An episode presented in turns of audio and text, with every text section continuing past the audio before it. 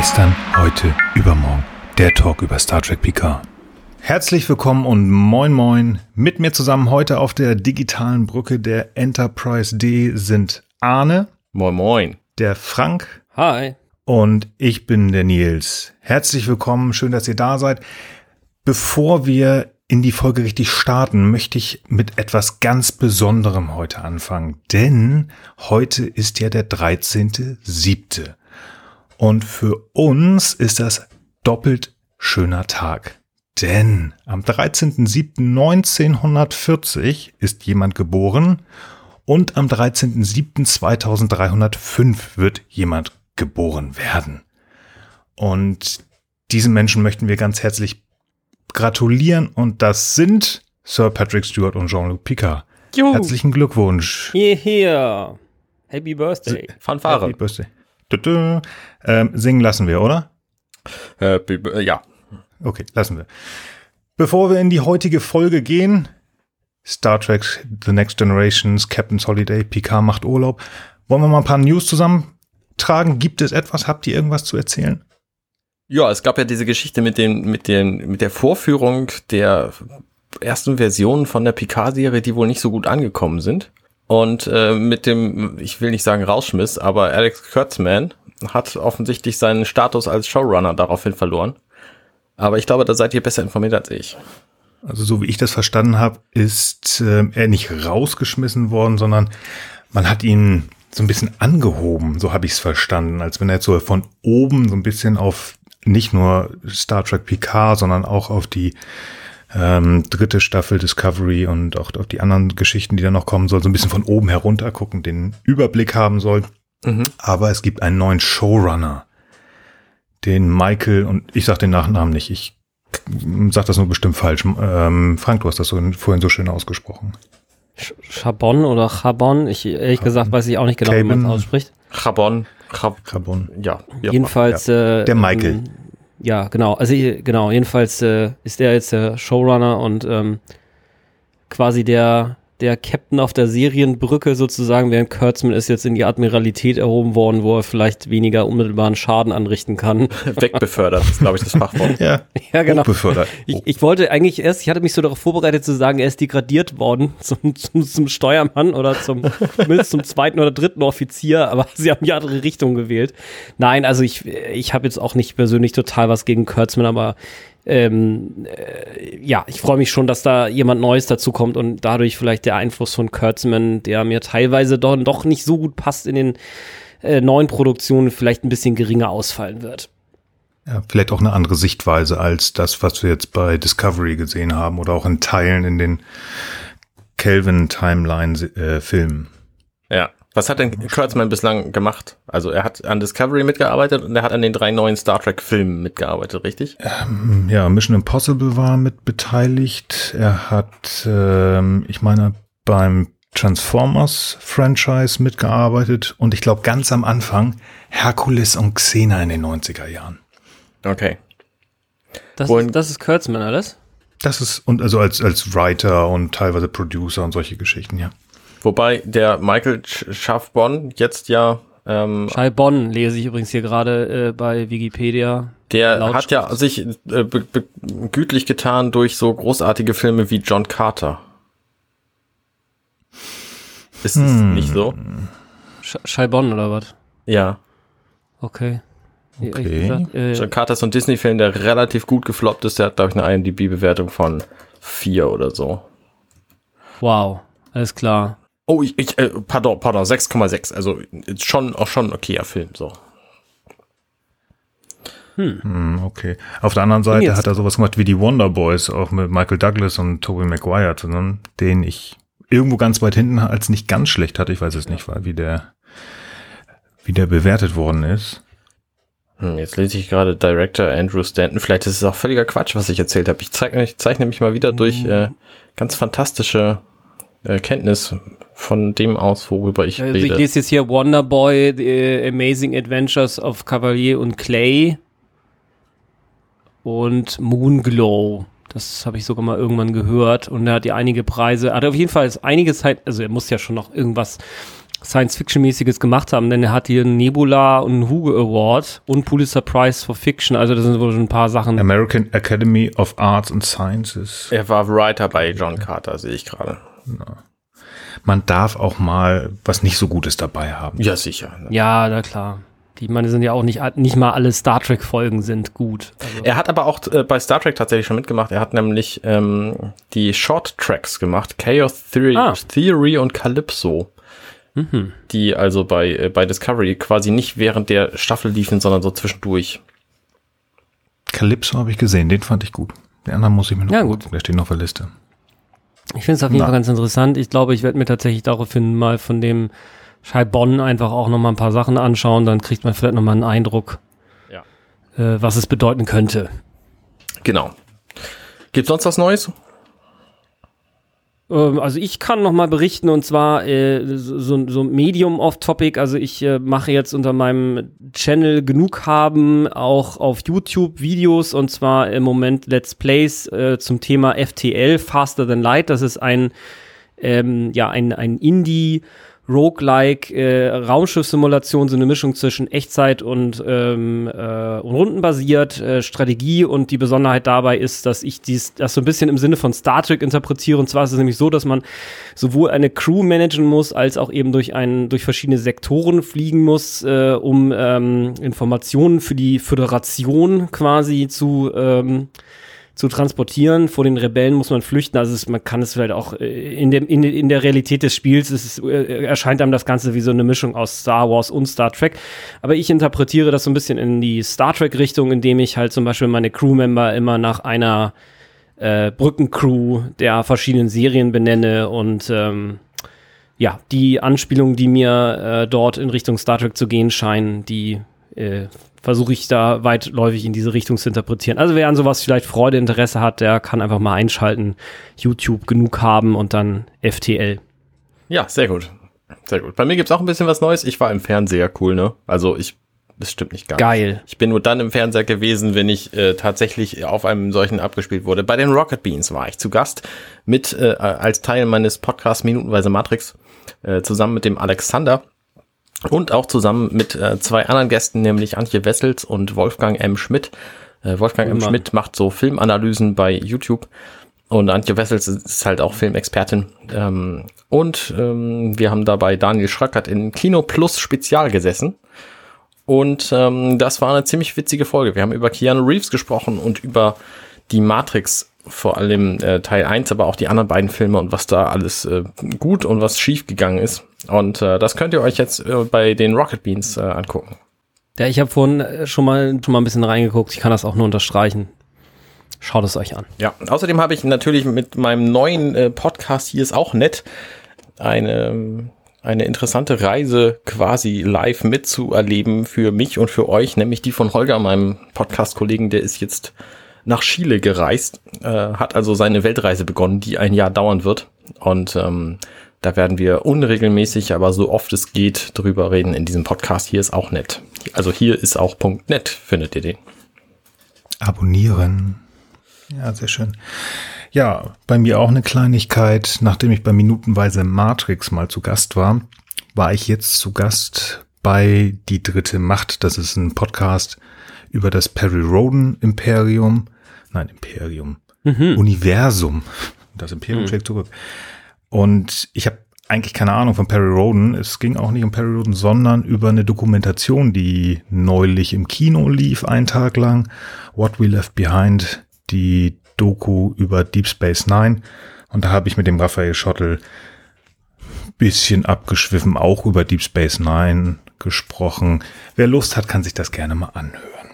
Ja, sehr gut. Die Links findet ihr natürlich wie immer in unseren Show Notes welche ihr findet unter compendion.net slash gestern, heute, übermorgen, übermorgen mit UE, slash Folgennummer. Das ist in dieser Folge die 002. 003? Genau. Moment, jetzt bin ich verwirrt. Das ist die 003, diese Folge. Nee. Ist die 002. Du hast recht. Geht die erste Folge als 000 oder? Genau, die Nullnummer Ja, genau, geht geht als 00. Das heißt, diese Folge Okay, hat alles die klar. 002. Gut, okay. wunderbar. dann, äh, ich glaube, genug der Vorrede. Ja. Genau. Ich habe So. ich hab eine Sache habe ich mir noch notiert, bevor wir wirklich Okay. in, in, in die Folge starten. Als ich die Idee hatte, hier mit euch zu quatschen, ähm, habe ich mir also ein, zwei Sachen dabei gedacht und dann entwickeln sich ja auch Sachen daraus. Und ähm, als Arne, der hier ne, als unser lobenswerter Produzent sozusagen sitzt, ganz viel gemacht hat, habe ich ganz häufig unter anderem auch die Uhrzeit entdeckt, wann wir gestartet oder wann, wann der Podcast gestartet wird. Und das ist um 6.16 Uhr. Warum 6.16 Uhr? Ich weiß es natürlich schon, weil, ich so nicht so weit gedacht habe, aber ich habe Arne gefragt, Arne, warum 6.16 Uhr? Ähm, naja, weil der 16.06. der Picard Day ist, an dem auch unsere Nullnummer online gegangen ist. Und ähm, da ich meine Podcasts gerne morgens veröffentliche, wenn sie denn getimed sind, also daran könnt ihr erkennen, welche von meinen Podcasts nicht getimed sind, sondern einfach direkt nach der Aufnahme veröffentlicht werden, ähm, damit ihr sie einfach den ganzen Tag über schon hören könnt. Und wir werden geplanterweise alle zwei Wochen samstags veröffentlicht werden. Und ähm, das eben um 6.16 Uhr. Und äh, wie ihr das an dieser Folge gehört habt, am äh, 13.07., ähm, auch am Samstag, habt ihr bestimmt gemerkt. Ja, weiter geht's. Genau, sind wir um 6.16 Uhr da gewesen. Also, wenn ihr die 6.16 immer wieder mal auftauchen seht, wisst ihr jetzt warum. Gut, gehen wir in unsere heutige Folge. Es geht um die 19. Folge der dritten Staffel. Picard macht Urlaub und im Englischen Captain's Holiday. Erstausstrahlung war 1990. Und bevor wir die Handlung jetzt zusammenfassen, noch einmal ganz klar an diejenigen, die vielleicht die Serie noch nicht gesehen haben, wir werden hier spoilern. Solltet ihr also die Folge noch nicht gesehen haben, macht jetzt einmal Pause, schaut euch die Folge gerne an und setzt dann später wieder ein. Gut, beginnen wir mit der Handlungszusammenfassung. Äh, wer, wer möchte? Frank vielleicht? Ähm, ja, ich kann es ja mal probieren und sonst müsst ihr eben ergänzen. Ähm, also Captain Picard ist eben der der beispielhafteste Workaholic, den man sich so vorstellen kann. Also er ist mal wieder einigermaßen erledigt und äh, ähm, die Crew hat sich im Grunde genommen zusammengetan und versucht ihn jetzt eben mit allen Mitteln dazu zu bringen, gegen seinen Willen zunächst ähm, endlich mal einen Urlaub zu nehmen. Und zwar ist es so, nachdem er selbst eine, äh, eine, eine längere Reparaturperiode der Enterprise, äh, selbst die ähm, hält er für so wichtig, äh, dass er da nicht von Bord gehen kann, dass letztlich ähm, Troy und Riker zum einzigen Mittel greifen, das ihn also wirklich von der Enterprise äh, ausreiß nehmen lässt. Und zwar laden sie die Mutter von Troy, Laxana Troy, ein.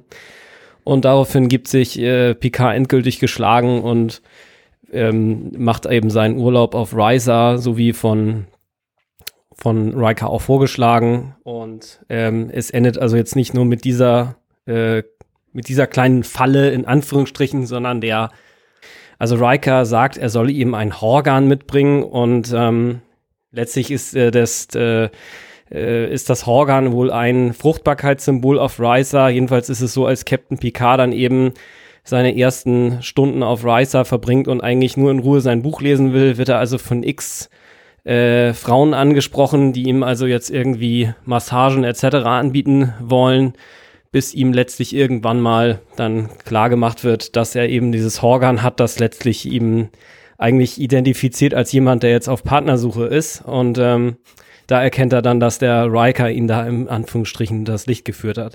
Naja, vielleicht noch einen Schritt vorher, also als er auf Riker ankommt, ist es so, dass er im Grunde schon nach relativ kurzer Zeit ähm, auf einmal von einer, äh, von, einer, ähm, von einer Frau im Grunde genommen in Anführungsstrichen als jemand anders erkannt wird und geküsst wird.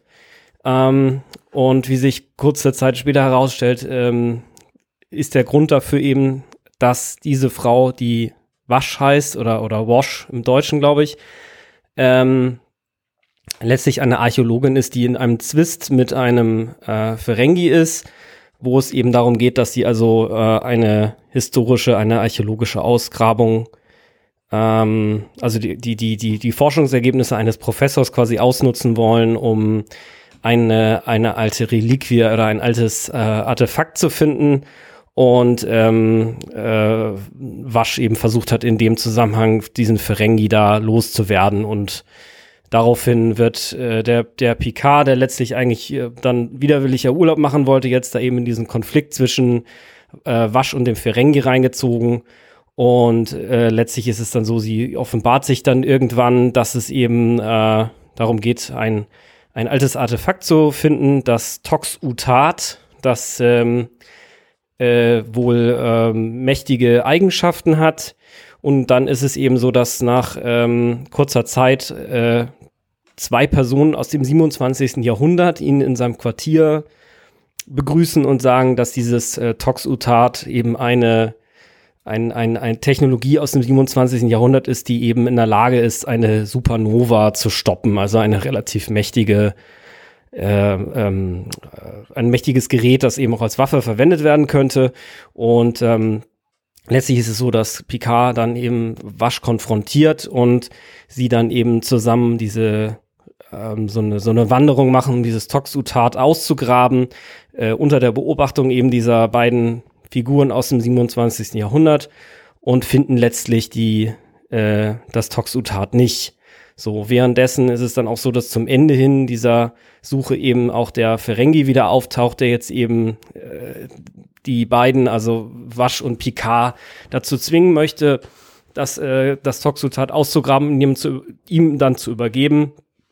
Der wird dann eben enttäuscht, weil letztlich finden sie, finden sie das Toxutat eben nicht und ähm, das Ganze war eben letztlich auch eine Finte, diesmal aber von Picard eben, äh, äh von Wasch eben, die das äh, Toxutat schon längst ausgegraben hatte und äh, im Prinzip jetzt diese ganze Wanderung und diese Ausgrabung und so weiter im Grunde genommen nur fingiert hat, um letztlich den Ferengi davon final zu überzeugen, dass das, ähm, dass das Toxutat eben nicht da ist, wo es eben laut Aufzeichnung gewesen ist. So, und nun ist es aber dann nochmal so, dass eben sich jetzt letztlich dann erweist, dass die beiden Reisenden aus dem 27. Jahrhundert, vielleicht äh, zwei Vorgonen, eben doch keine so freundlichen Gesellen sind, sondern ähm, laut den Aufzeichnungen des Professors, für den Wasch gearbeitet hatte, worüber sie dann eben auch vom Toxutat erfahren hatte, ähm, sind eben diese zwei Vorgonen da eben äh, die, also die versuchen das Toxotat an sich zu bringen und sind offensichtlich nicht die neutralen äh, Reisenden aus dem 27. Jahrhundert, die das einfach nur äh, in ihre äh, Zukunft, also das Toxotat nur wieder in die Zukunft bringen wollen, sondern ähm, sie sind mit Vorsicht zu genießen. Und jetzt ist es eben so, dass durch einen Teleportationstrick letztlich äh, es so aussieht, als sei das Toxotat zerstört worden. Also Picard legt das in einer bestimmten Situation auf den Boden und ähm, dann das geübte Auge sieht, da wurde gebeamt mit so einem zusätzlichen Spezialeffekt, der so ein bisschen so aussieht, als sei das Teil explodiert, so dass eben jetzt auch diese beiden Vogonen ähm, denken äh, oder zumindest äh, zeitweise möglicherweise darüber getäuscht werden, dass das Teil eben weg ist. Später wird nämlich nochmal darüber geredet, naja, vielleicht passiert das Ganze dann doch nochmal.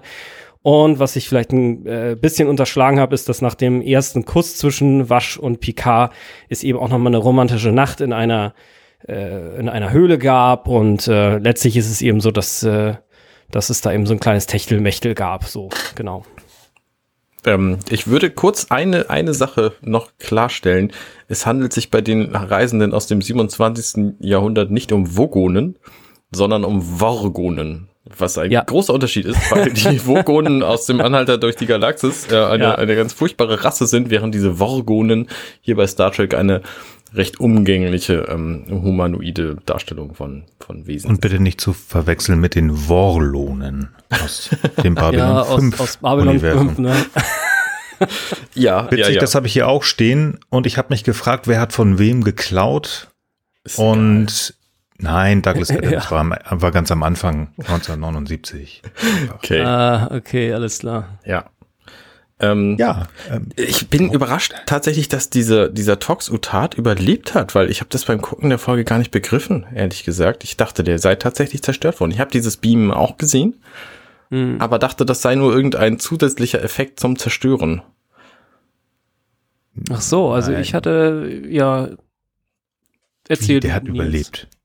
Hat er überlebt? Der hat überlebt. Der, to der Ähm, Picard lässt doch den Transportercode 14, der das erste und einzige Mal da irgendwie äh, erklärt wurde, gemacht. Und das ist tatsächlich, also so wie ich das verstanden habe, ist das ein Wegbeamen und gleichzeitig das äh, Zerstören Ding, was auch immer. Deswegen haben wir es, glaube ich, nie wieder äh, genutzt. Also so habe ich das verstanden. Hm. Dass irgendwas gebeamt wird und gleichzeitig zerstört wird. Das ist ja diese Explosion. Also ich Genau, glaube ja. nicht, dass, dass Picard da den irgendwo anders hingepackt hat. Und Ich glaube auch, Aber dass der tatsächlich ist- zerstört wurde.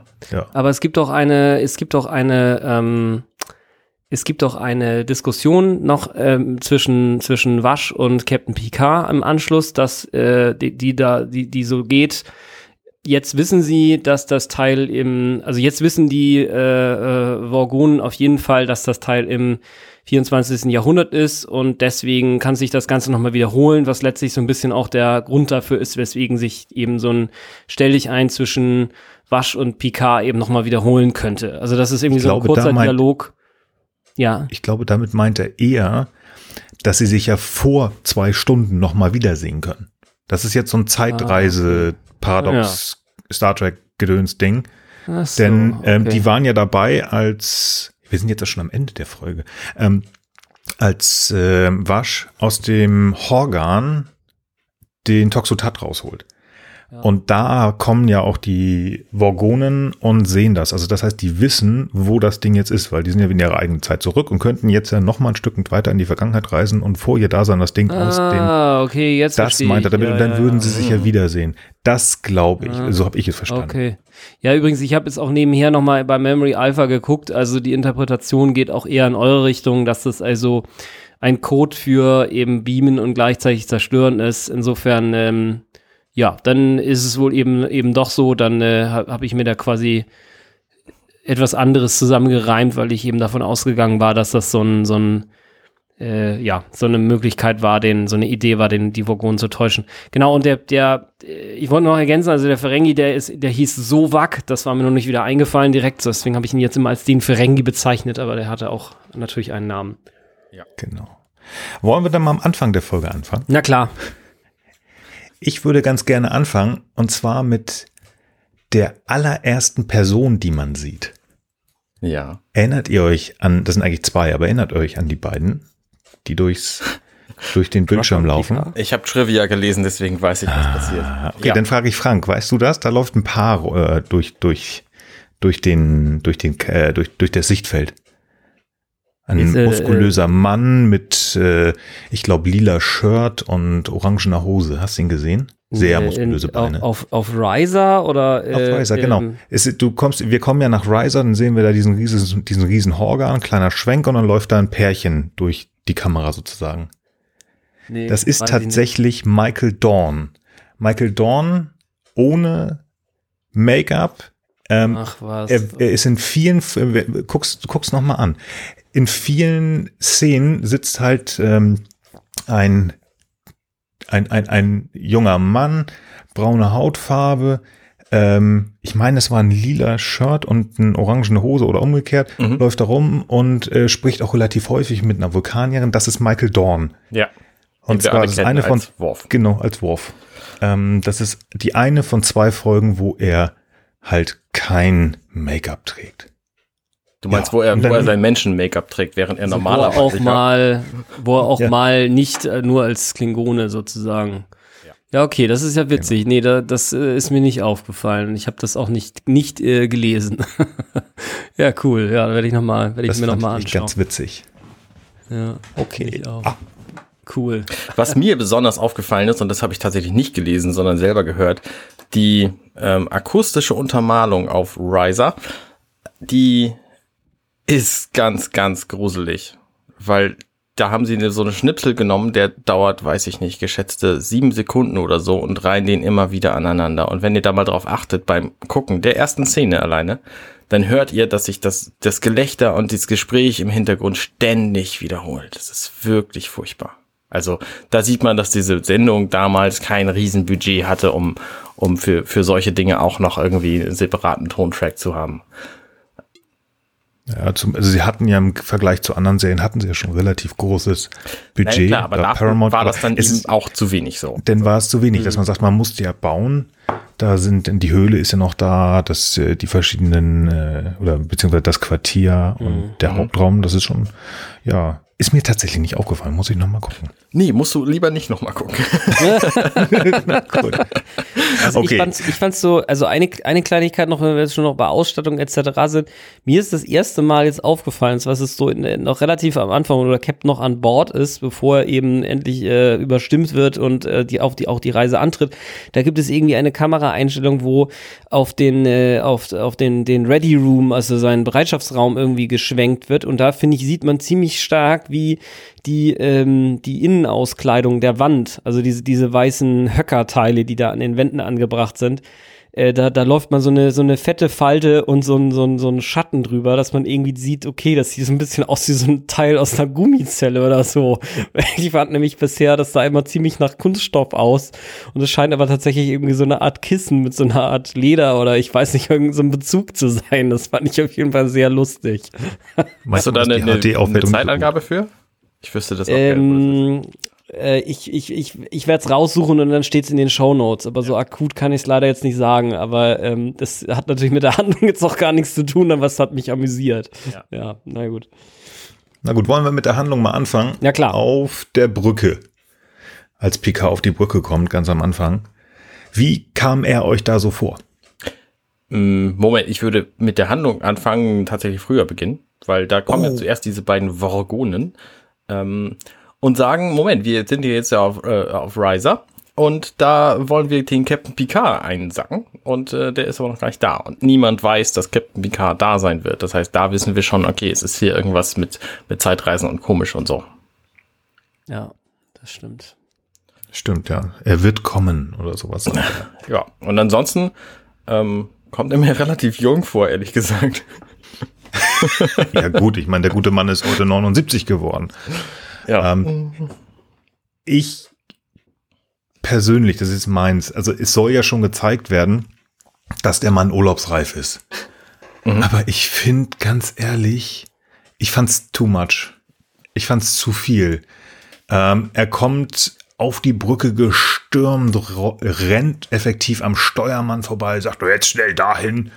Und ähm, ich hatte so das Gefühl, das ist ja fast der Picard aus der ersten Staffel. Der ist ja so ein bisschen, ich will nicht sagen kaltherzig damals. Ich meine, gut, Patrick Stewart musste sich auch erstmal in die, in die Figur reinfinden. Aber hm, ich fand es einfach zu viel. Auch sein Schreibtisch dann nochmal und dieses Komm! Also dieses ganz genervte Herein, ähm, bisschen zu viel. Also ich glaube, spätestens da war wirklich jedem klar, okay, der Mann braucht Urlaub. Das war natürlich auch genau die Absicht dieser Folge. Also wir haben ja auch, ich, ich bin mir da jetzt nicht ganz sicher, aber ich glaube, Captain Picard macht nie wieder Urlaub. Und ähm, er wirkt halt in dieser Szene einfach sehr Hat er dann auch, gemacht. Er hatte dann ja, er hatte dann ja Urlaub. Ja. Das, das reicht doch dann. Hat, hat er ja einmal gemacht. Ja, also ich meine, er war natürlich auch sehr Mal. harsh. Ne? Ihm ist, äh, ähm, Riker kommt zu ihm und sagt, hier, Gratulation. Picard so, äh, was? Wozu? Na, jetzt zu dem Handelsabkommen, wo du die letzten zwei Wochen für gearbeitet hast, du Honk. Und Picard so, Ja, nur so, ja, hm. alles klar. Und geht weg, so. Ja. ja, wirklich die gute Laune pur. Er strahlt. Ja. Was ich ganz niedlich denn fand, das war nach diesem Komm herein, Beverly. Ich fand, ich habe meine persönliche Meinung zu Beverly, aber das fand ich genial, wie sie versucht, ihm klarzumachen, hey, es gibt hier ein Besatzungsmitglied, das arbeitet gerade voll und ganz gegen ihn und so nach dem Motto, als wenn es ein ganz jemand anders wäre. Aber er, Picard ist ja nun nicht doof, der kapiert relativ schnell, was man denn machen soll. Und dann dieses, okay, wie wird es behandelt? Ja, mit Urlaub. Das geht nicht, kann ich nicht, weil er hat sofort kapiert, dass Ja, ja. sie ihn meint. Ja. Der ist ja, ne, der Captain. Und ich fand das so niedlich. Das ist ja so, ein- so ein Hin und Her zwischen den beiden. Das ist ja immer mal wieder. Ne? Dieses, hey, ich bin übrigens hier Doktor. Ne? Ich kann dir, ich bin die einzige Person, die dir irgendwas befehlen kann. Und ich fand das so niedlich. So dieses, Gott sei Dank, ich muss jetzt irgendwo anders hin. Ich glaube, er wird gerufen oder sowas. Und dann kann er sich da rauslawinern. So, nee, verdammt, die kann gewinnen. Verdammt, was mache ich denn jetzt? Fand ich ganz klasse. Ich finde auch Ja, diese, diese, ähm, dieses Verhältnis von Beverly zu ihm ähm, zeigt sich auch in dieser Szene hier direkt am Anfang, ähm, Minute fünf ist das, wo sie da reinkommt und ihm diesen Urlaub bef bef zu befehlen aufdroht quasi, was sie ja dann nicht tut, sondern er, er sagt ja von sich aus, er möchte gehen. Ähm, Finde ich Ja, sehr unter interessant. Androhung von Laxana Troy letztlich. Ne? ja, ja, genau. Ja gut, das ist der letzte Tropfen, der kommt ja danach. Genau, also ähm, sie, sie befehlt ihm quasi in Urlaub zu gehen. Das macht sie nicht tatsächlich, aber nennt ihn gleichzeitig Jean-Luc. Also ich finde, das, das ist ein sehr, sehr interessantes Verhältnis zwischen den beiden. Das zieht sich ja auch durch sämtliche Staffeln durch. Ja, das ist so ein bisschen, die waren ja früher, aber das ist, ich glaube, da hat Akte X geklaut. Dieses, ja, kriegen sie sich, kriegen sie sich nicht. Sie dürfen eigentlich nicht, sie wollen nicht, sie wollen doch. Ja, das haben sie echt gut durchgezogen. Ja. Ja, und du hast es ja schon angesprochen, der ausschlaggebende Punkt fast ist denn ja Dianas Mutter. Loxana könnte kommen. Der Blick, ich fand den köstlich, als Diana über den Kopf von Picard so sagt, oh Will, die ganz tolle, ganz tolle Neuigkeiten. Meine Mutter kommt. Ja. Und dann dieses Rüberlehnen, kann ich sie mal kurz in Ruhe sprechen. Und dann kommt für mich der Spruch dieser Folge, als sie im Ready Room sind. Moment, da bin ich Nochmal- noch nicht, weil in dem Moment, du wo sie nämlich weggehen, da guckt Diana Troy richtig geil. Sie so, ja, ich wusste genau, dass das funktionieren würde. Das ist ein sehr, sehr schöner Moment. Ich so hab eine ihn, ich hab Viertelsekunde oder so. Ja, stimmt. Blinket und misset. Richtig. Das stimmt, ja. Aber dann halt haben sie eigentlich mit der ganzen Crew gesprochen. Ich glaube, es gibt auf Deck 36 zwei Lieutenants ja, ja. oder 39. Ja, Das soll also heißen, dass ich die nächsten Wochen die ganze Zeit damit genervt werde. Grins.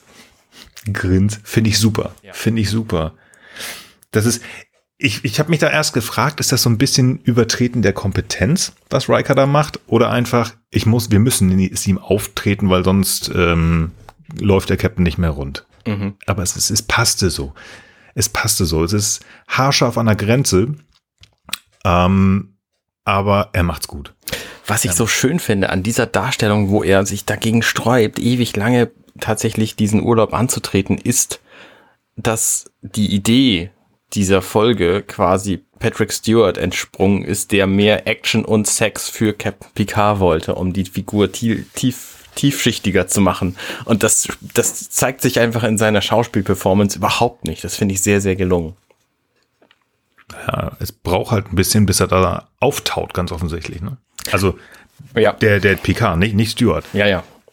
Und was ich auch spannend finde, ist, dass dieser, dieser Sex-Aspekt die ganze Folge quasi durch, äh, durchzusehen ist. Ne? Ich meine, die erste ähm, nach Worf und der, der, äh, nee, Worf ist es natürlich nicht, ähm, Michael Dorn. nach Michael Dorn und, äh, und dieser Szene über die, über die Leute hinweg, da sieht man, dass die fast allesamt, ich sag mal, Beinbekleidung tragen, die die Arschbacken freilässt. Sowohl Männer als auch Frauen ähm, sind da äh, mehr oder minder nackt zu sehen. Und ne, das, das trifft sich quasi, also das geht durch die ganze Folge weiter. Diana Troy hat auch natürlich ihren üblichen Ausschnitt zu sehen.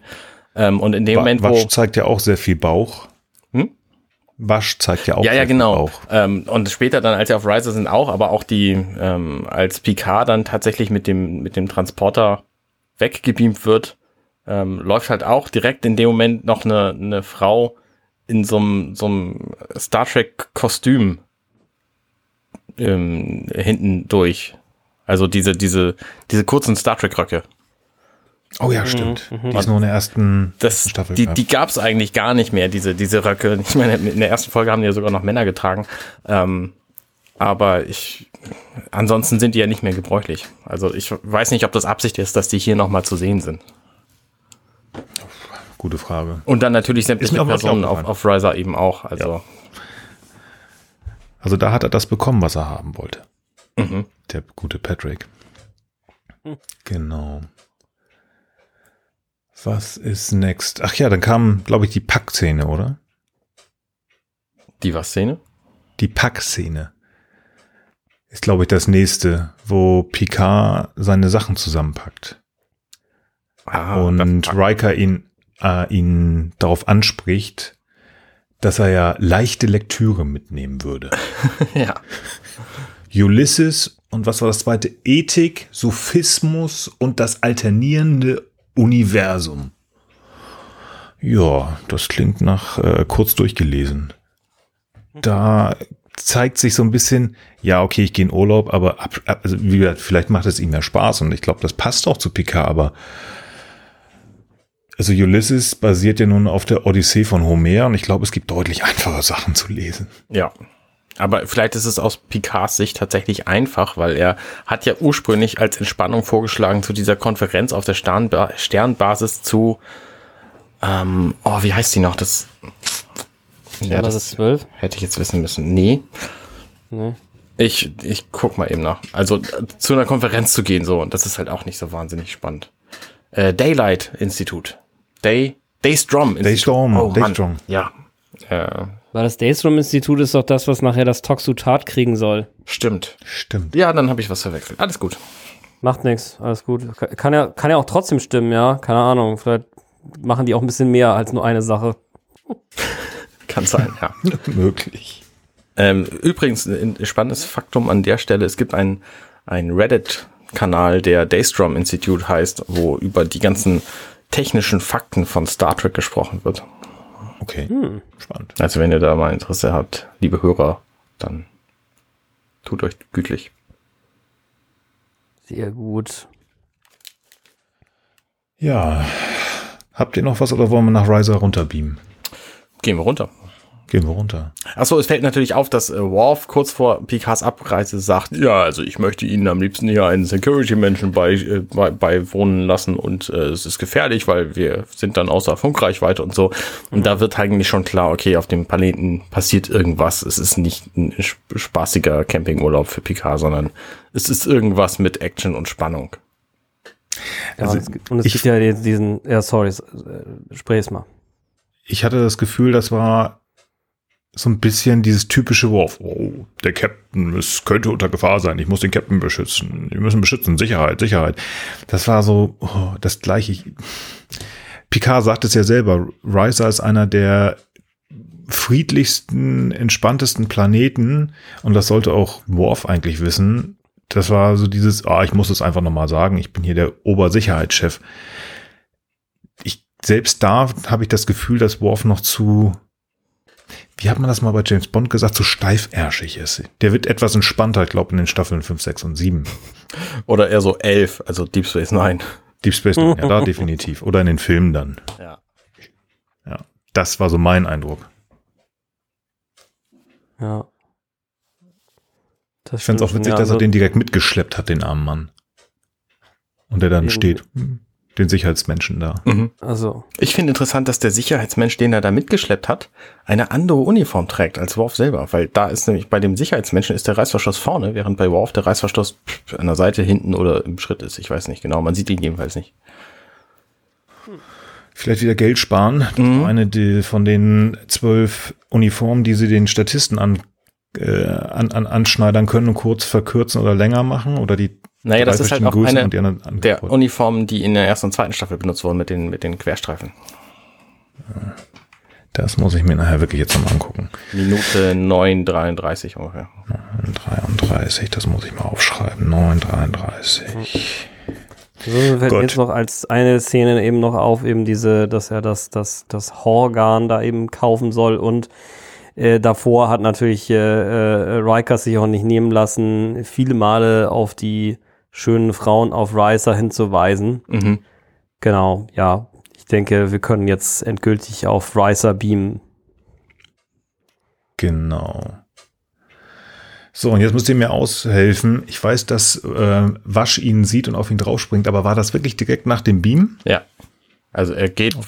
15 Meter ungefähr, guckt sich ein bisschen um und dann rennt sie ihm quasi entgegen. Man sieht sie vorher schon da stehen und dann rennt sie ihn quasi bewusst an Witzigerweise bevor der Ferengi auftaucht. Vielleicht hat sie ihn schon gesehen. Genau, also ich, ich hatte den Eindruck, ja, also es ist schon so, man sieht den Ferengi nicht. Und ähm, letztlich sind so, sie begrüßen so, hallo, äh, dich jetzt hier zu treffen und küsst ihn dann so und dann ist es auf jeden Fall so, dass sie ähm, dann mit äh, dem Auge, das man dann noch sieht beim Kuss, äh, quasi dann in die Richtung guckt, äh, wo man dann in der nächsten Kameraeinstellung auch eben den Sovak, den Ferengi eben sehen kann. Mhm. Man sieht dann also Rom, äh, Sovak, genau. Also der Ist das Antagonist in diesem, genau, in diesem Fall so wagt der Antagonist, aber Max Grodenchik wird in Deep Space Nine nochmal zurückkommen und dann irgendwann noch eine tragende Rolle als Quarks Bruder Rom wiederkommen und das auch länger. Ach was, okay. Das wusste ich auch nicht. Ich auch nicht, ja. Nee, also ich fand ihn da schon ganz cool. Also ich mag die, diesen, diesen, ähm, diesen Ferengi sehr gerne, weil das cool spielt.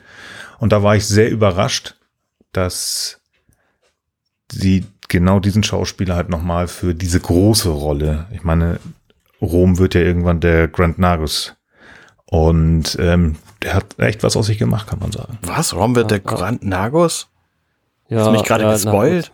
Du, hast, du hast Deep Space Nine schon gesehen. Also Nicht komplett. oh, was hast du? Naja, das, Das Welche ist doch gerade erst raus. Also ich kann doch nicht wirklich alles hier. das spielt aber Also- auch nur in einer Folge letztlich eine Rolle. Das ist im Grunde, ich meine, letztlich ist das auch wurscht und die genauen Begleitumstände sind, glaube ich, auch eigentlich interessanter als das Fakt. Und ähm, Kann Ja, ich jetzt mal ganz kurz mir aufschreiben, welche Serie du noch nicht durchgeguckt hast, damit ich nicht weiter spoilere? bis zu welcher Folge? Also ich habe ich hab, ich hab die ersten paar Folgen von Next Generation gesehen und ansonsten äh, nein, okay. Ich sag jetzt gar nichts mehr. So, auf jeden Fall, ich, mir, mir fällt noch zu, zu Sowak ein, dass der auf jeden Fall auch einen echt super coolen Dress hat. ähm, Ja. Also das ist, glaube ich, das, das farbenfrohste Shirt, äh, an das ich mich überhaupt erinnern kann. Jürgen äh, von der der Lippe Serie. mit großen Ohren. Ja, Das ist ist übrigens geil. geil. Ich finde, bei den, bei den Klamotten von allen Leuten, die man hier auf Riser sieht, da sieht man, dass das Ding in den 90ern produziert wurde. Weil solche Stoffe mit diesen Dessins, die sieht man halt sonst gar nicht. Ne? Die sind sowas von, von 90er Jahre. Auch das, was Picard selber trägt. Ne? Das sieht zwar irgendwie leger aus, aber das würde heutzutage niemand tragen. Und das erkennt man halt auch sofort, dass das irgendwie in den 90ern gemacht wurde. Also, ist halt auch mega Wirklich. witzig, dass es so, so, so Indiana Jones äh, slash Tim und Struppi Klamotten-Style ja, ist, ja. ja, richtig. Super, ja. Ja. Ah, das ist schön. Ja, Genau. Picard bleibt so ein bisschen verwirrt zurück. Ich finde, findest du? Ich finde, er wirkt sehr, sehr, sehr abgesch abgeschlossen dafür, dass er gerade abgeknutscht wurde. Und äh, kommentiert es einfach mit, ah, ein Handschlag hätte auch gereicht, so. Und in Wirklichkeit, äh, so, und dann geht sie halt auch und dann ist alles gut, so. Also, das ist schon eine sehr, also ich würde wahrscheinlich anders reagieren, sagen wir so. Ja. Ja. Stimmt, er ist auf jeden Fall schon sehr, äh, ähm, ja, äh, Cap Captain-mäßig äh, quasi kaum aus der Ruhe zu bringen, ne? Also Mhm. solange er kein, solange sich nicht drei klingonische Schlachtkreuze antarnen, ist, bleibt der Captain, Captain im Grunde genommen so ruhig wie, ja, wie, wie, wie, ja, wie, ein- wie ein ruhiger Wind oder keine Ahnung, naja, ist auch wurscht. Er bleibt auf jeden Fall sehr ruhig, ja. Ja.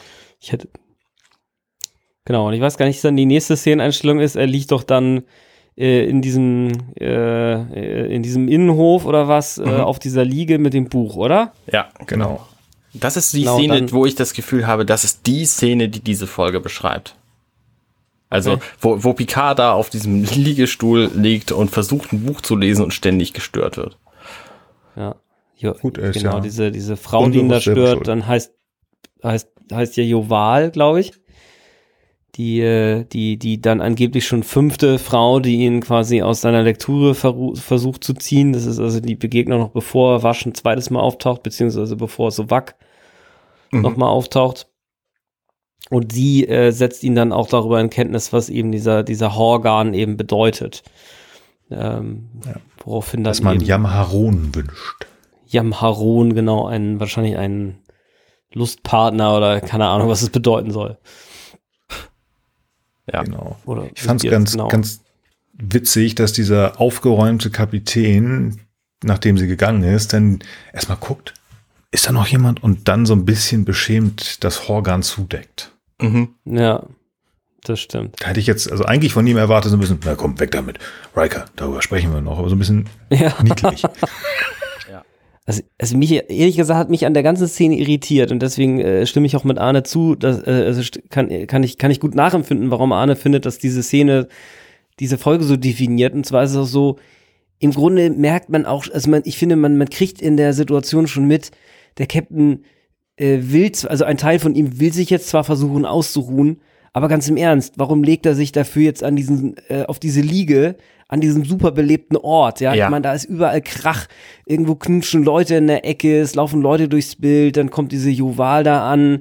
Äh, äh, super dicht sind auch die Leute überall. Also wenn ich jetzt zum Beispiel mich ernsthaft in einem Buch irgendwo hin zurückziehen wollen würde, also entweder bleibe ich dann zu Hause oder ich suche mir irgendwo eine Wiese, äh, also auf jeden Fall irgendein ein einsames Plätzchen so. Und Ricer ist bestimmt jetzt nicht so dicht bevölkert, dass man dort nirgendwo einen Ort findet so. Und dass er im Grunde genommen eigentlich da sich äh, zum Lesen hinsetzt, wo im Grunde genommen es gar nicht möglich ist, sich zu konzentrieren, finde ich, äh, gibt so unterbewusst auch äh, das Signal, ähm, das will der Typ auch gar nicht, ja, der, der will da nichts lesen, der, der, der, der will sich selbst davon überzeugen, dass das will, aber in Wahrheit will der halt Action so. Und das passiert dann ja letztlich auch.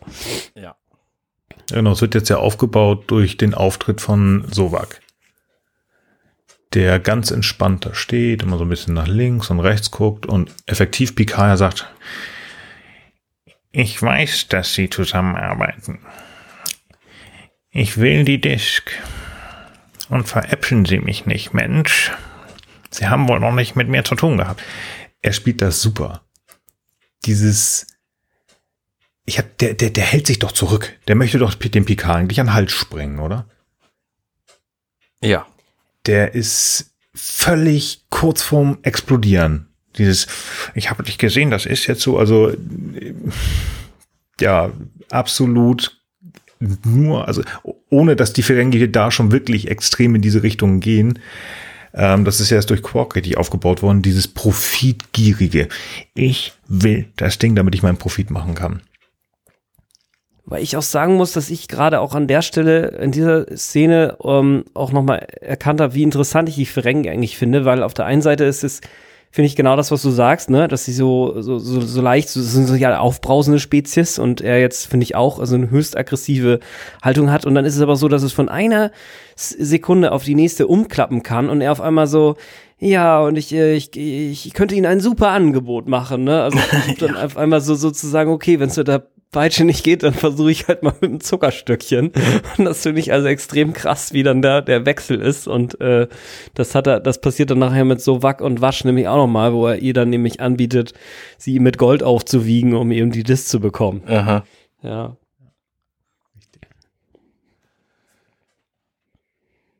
Die Reaktion von Picard fand ich in einer Szene echt sehr spannend. Also da, da, da merkt man dieses, ähm, was du, was du Frank gerade schon gesagt hast, dieses, warum ist er da? Da ist er wirklich einmal ganz kurz vorm Explodieren. Da habe ich mich gefragt, warum geht er da schon nicht?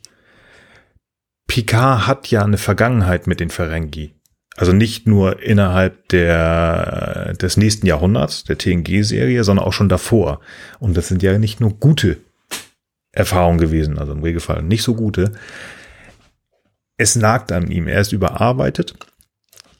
Er kriegt da seine Ruhe nicht, er kann sein geliebtes Buch nicht lesen und jetzt kommt auch noch dieser Ferengi und nervt ihn an. Und einmal ist es so ganz, ganz kurz davor, wo ich also ich glaube, das ist diese Geschichte, wo Sovak ähm, ihn fragt ähm, oder sagt, dass Picard ja wohl noch keine Erfahrung mit den Ferengi gemacht hatte und er sowas sagt wie, ja, äh, schon viel zu viel.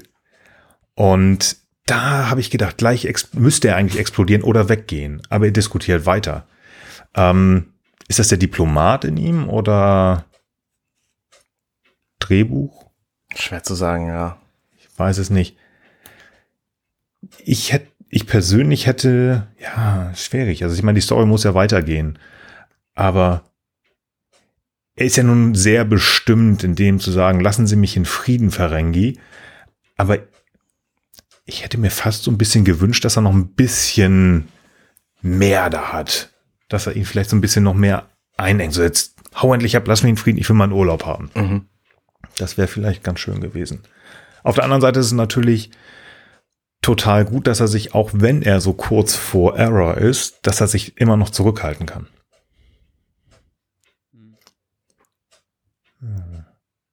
Ich finde da das, das, das Machtverhältnis sehr spannend, weil Picard liegt ja die ganze Zeit über und ähm, symbolisiert da auch mit offenem Hemd ähm, und nacktem Oberkörper mehr oder minder eine, eine ähm, Gefahrlosigkeit bis zu dem Moment, wo er sich dann aufrichtet. Also während dieses Gesprächs mit, mit wie heißt der, Sovak? Sovak, ja. Ähm, und dann sieht man halt erst, dass dieser Ferengi erheblich kleiner ist als Picard selber. Also in dieser Folge, glaube ich, fällt es da zum ersten Mal so auf. Und ähm, da finde ich halt den, den Umgang ähm, von Sovak mit Picard ganz spannend, weil den das überhaupt nicht stört. Also diese, diese optische Machtübernahme von Picard in diesem Moment, ähm, da geht Sovak überhaupt nicht drauf ein, sondern er sagt, das ist noch lange nicht vorbei hier, die Diskette gehört mir und dreht sich dann nochmal um und die Frau übrigens auch so. Ähm, also die, die körperliche Größe ist für Ferengi kein, kein Nachteil so. Und das zeigt und sich in dieser Szene schon.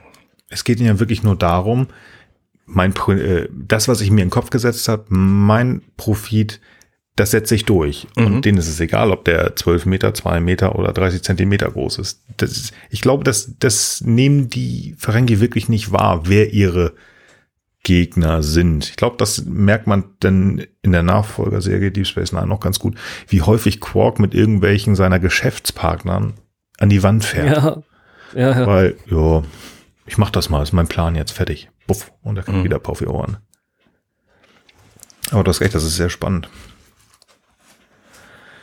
Ja, dann versucht Picard sich wieder so ein bisschen zu entspannen, atmet sehr tief durch, Arme nach links und rechts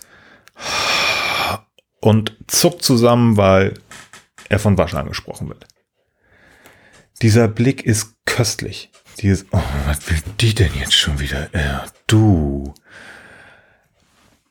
Und sie, suffisant wie sie ist, versucht ihm äh, näher zu kommen und er gleich, nein, ich möchte kein Ja haben, Aaron. Nein, nein, nein, lass mich in Frieden, ich will nicht. Weil er noch immer denkt, sie hat ihn ja begrüßt mit einem Küsschen, sie arbeitet dort auch. Mhm.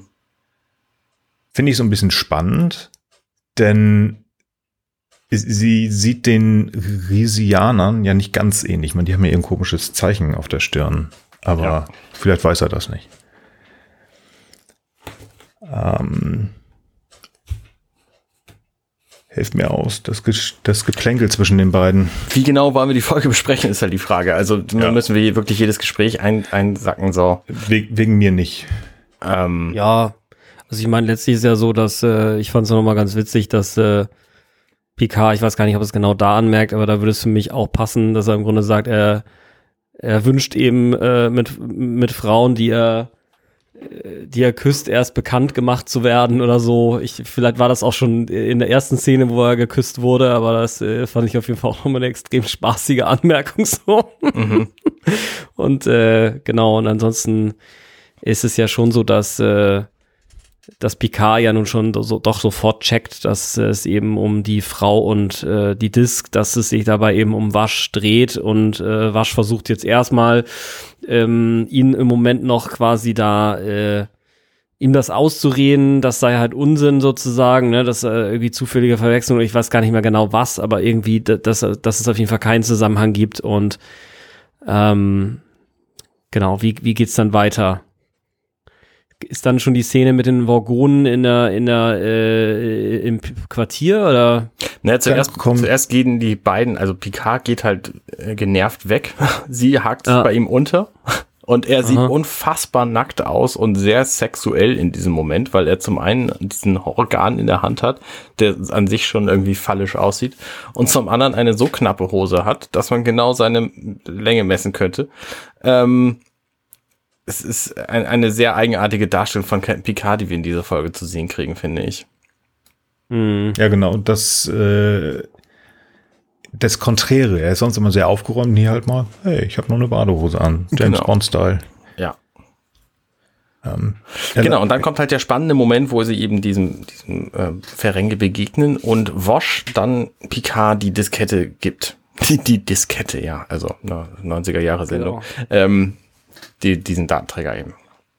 Genau, den, den sneakt sie in seine, in seine, in seinen Morgenmantel oder was er da anhat. Und äh, Captain Picard weiß davon eben auch nichts. Und ähm, in dem Zusammenhang findet dann der Sovak die Disk dann äh, oder kann sie dann auch nicht mehr bei, äh, bei ihr finden. So, zumindest für den Moment der, des, des Folgeninhalts. Ja.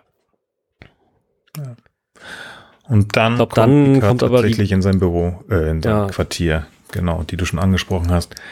Und ganz ehrlich, das ist, jetzt kommt so ein gewisser Teil dieser Folge, mit der ich Bauchschmerzen habe. Warum? Denn Weil er die kommt- Typen so aussehen, als hätten die irgendwelche Bastmatten an? Das fand ich eher witzig. Diese Backhandschuhe fand ich toll. Ja. Und Ja, diese die sind der an der Seite sind ja. auch super. super. Die sind Nein. Der Hammer. Da, Vielleicht nur noch mal einmal vor, für die Leute, damit, äh, damit sie wissen, also er kommt halt in seine in sein Quartier zurück und wird eben von diesen zwei, die zwei Außerirdischen, die auch schon ganz am Anfang einmal kurz gezeigt wurden, die eben schon gesagt haben, ja, er wird kommen. Äh, Also Captain Picard auf Risa, die stehen dann da quasi in seinem Picard äh, und heißen übrigens Azur und Buratus und ähm, erzählen ihm was? Ja, die erzählen ihm, pass mal auf, äh, wir sind hier ganz wichtige Menschen aus der Zukunft und es ist was geklaut worden in die Vergangenheit und äh, du wirst das jetzt finden. Und ich habe damit Probleme. Ich stelle mir vor, ich bin im Urlaub. Ich komme in mein Hotelzimmer zurück und da stehen diese beiden Vorgonen. Ich wollte gerade was anderes sagen, aber diese beiden Vorgonen und die scannen Diese- meine diese beiden Klamotten. Küchengeräte, Ja, diese Mit beiden komischen Küchenreinigungstechniker. Genau. Und dann erzählen die mir irgendwie eine total grandiose Story von wegen, ja, wir kommen aus der Zukunft, mein Freund. Und du wirst das Ding finden, dieses komische Ding, das total gefährlich ist und wovon Picard schon Legenden gehört hat, weil das ist ja in der Vergangenheit, ge- in die Vergangenheit gebracht worden und ja, ist gefährlich und ähm, ja, und er glaubt das. Er glaubt das. Das stimmt, ja, du Okay, hast recht. das, Das, da, hat mich. ich meine, ja. entschuldigen, wir haben hier Jean-Luc Picard, der Dixon Hill spielt, der selber irgendwie Archäologe, Historiker ist, und dann kommen da so zwei Typen und erzählen was. Hab ich Bauchschmerzen mit. Man hätte Ja, das bestimmt etwas anders machen müssen, dass er Finde ich. ich, ja, ähm, ich einen kleinen, kleinen Schritt nach vorne. Es wird ja am Ende, wird Wasch ja sagen, hey, mir hast du nicht geglaubt, nicht vertraut, aber den glaubst du das. Mhm.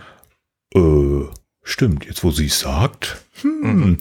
Ich hätte Mhm. von Picard, der wirklich eine, ein sehr straighter Mensch ist, von dem hätte ich erwartet, so hier, komm mal rüber mit, einer, mit, mit einem Beweis. Gib mir mal einen Dienstausweis. Zeig mir mal deinen Mhm. Sicherheitsfirmenausweis aus dem 27., 29. Jahrhundert. Sowas in der Art. Aber Ja. wir mussten ja die Geschichte weiterbringen. Das ist auch alles gut, aber das war so der Punkt so, okay, Ja. lass ich Ja, so stehen. ja. Ja. Ich finde, da hast du aber echt recht. Also wenn ich mich zum Beispiel daran zurückerinnere, wie in End, falls das jemand gesehen hat, ähm, mit Captain Archer, eben den Crewman Daniels, äh, der ein Zeitagent aus dem 31. Jahrhundert ist, wie er dem das erste Mal begegnet und wie viel Arbeit der hat, quasi wirklich äh, zu beweisen, dass er ein Zeitagent ist. Und danach ja auch nachher auch die Suliban, die ja eben auch äh, ähm, ähm, äh, genau, also mit Zeitreisen zu tun haben, das wirklich zu glauben, dass, äh, dass da, da wird wirklich viel investiert und, und, und Captain Picard zuckt im Grunde nicht mit der Wimper, sondern sagt einfach, ja, okay, wenn die zwei Vögel da mir sagen, sind aus dem 27. Jahrhundert, ja, wer soll denn, wer, warum sollten die uns hier anlügen, ne? Welchen Grund soll es dafür geben? Und im Grunde genommen zusätzlich noch, selbst wenn man jetzt annimmt, dass die aus dem 27. Jahrhundert ist, dass aber auch sie sozusagen äh, diejenigen sind aus dem 27. Jahrhundert, die jetzt quasi auch äh, die sind, denen man das Toxutat einfach mal so übergeben sollte. Also ich finde beide Aspekte, äh, da, da, da wird, da, der wird als viel zu gleichgläubig dargestellt. Ne? Also das, wo du es jetzt sagst, das ist mir in dem Moment, ich habe das dann nur relativ schnell zur Seite geschoben, weil ich dachte, na gut, okay, das ist jetzt die neue inhaltliche Realität, mit der wir zu tun haben, dass äh, Captain Picard einfach jetzt unter dieser Voraussetzung operiert, dass er das halt für glaubhaft hält, aber eigentlich ist es halt ziemlich Was wir natürlich nicht unglaubwürdig für wissen, den Charakter. Ähm, es wird ja gesagt, Picard kennt offensichtlich diese Geschichte von dem Toxutat. Denn er, den Namen erwähnt er ja selber. Ja. Ähm, wir wissen nicht, woher er diese Geschichte kennt und ob die Tatsache, dass die beiden davon wissen, schon möglicherweise ausreicht, um ihre Position zu legitimieren. Das müssen wir einfach annehmen an dieser Stelle. Also der, ich, ich finde keine andere Erklärung. auf der anderen Seite, er, ich will nicht sagen, misstraut Wasch, ja, und die erzählt ihm ja auch gleich davon. Und ähm, wo der herkommt und für wen sie gearbeitet hat und so weiter. Und sie gibt ihm ja auch Informationen. Aber bei ihr ist er da so ein bisschen, hm, okay, ja, ich habe ja den Vorgon jetzt was versprochen und dann gucke ich mal, was ich mit ihr mache. Mal von der, von der Romanze, die sich dann entwickelt, das ist dann ein Seitenstrang. Aber Mhm. da, ich gebe dir recht, irgendwo ähm, wird er sich sagen, ja, vielleicht ist in dieser Legende, die wir nicht kennen, ist ja auch von irgendwelchen zwei Sicherheitsoffizieren aus dem 27. Jahrhundert auch gesprochen worden. Man weiß es nicht. Aber es ist so, ist, da ist mir aufgefallen, so, ich dachte das erste Mal so in diesem bisschen durchgewürfelten Charakter-Rewatch, wo ich dachte, hm, manchmal nimmt er einfach Sachen so hin. Ja. Hm. Naja, gut, okay. Also ich meine, ich, ich muss ehrlich sagen, ich hätte es auch schöner gefunden, wenn sie sich noch eine Kleinigkeit überlegt hätten, so nach dem Motto, äh, ja, äh, Jungs, äh, das im 27. Jahrhundert hier, äh, glaub, glaub, glaub, ich glaube nicht hier jeden Scheiß. Ne? Das hätten sie mal kurz durch eine weitere Szene, die vielleicht dann, selbst wenn das mit dem Toxotat vielleicht reicht, weil davon sonst irgendwie nur noch drei weitere Menschen wissen und da ein, einer davon ist eben Wasch, dieser Professor und dieser Ferengi, weil die meinetwegen daran zusammen rumgeforscht haben, kann ja schon sein, dass das so damit sozusagen die Wahrscheinlichkeit steigert, dass entweder äh, die, also ja, das, und sie sehen ja auch noch, sagen wir mal, wild aus, ne, dass das vielleicht so die Wahrscheinlichkeit steigert, äh, aber letztlich hätten sie schon noch ein bisschen was dazugeben können, damit es halt äh, den, dem Zuschauer sozusagen auch noch klarer wird. Also egal, wie man es dreht und wendet, das ist eine kleine Schwäche in der Darstellung. Ja, ja. Aber das ist B-Note, denke ich. Genau, ja, genau. Ist, letztlich spielt das keine so große Rolle für den weiteren Verlauf.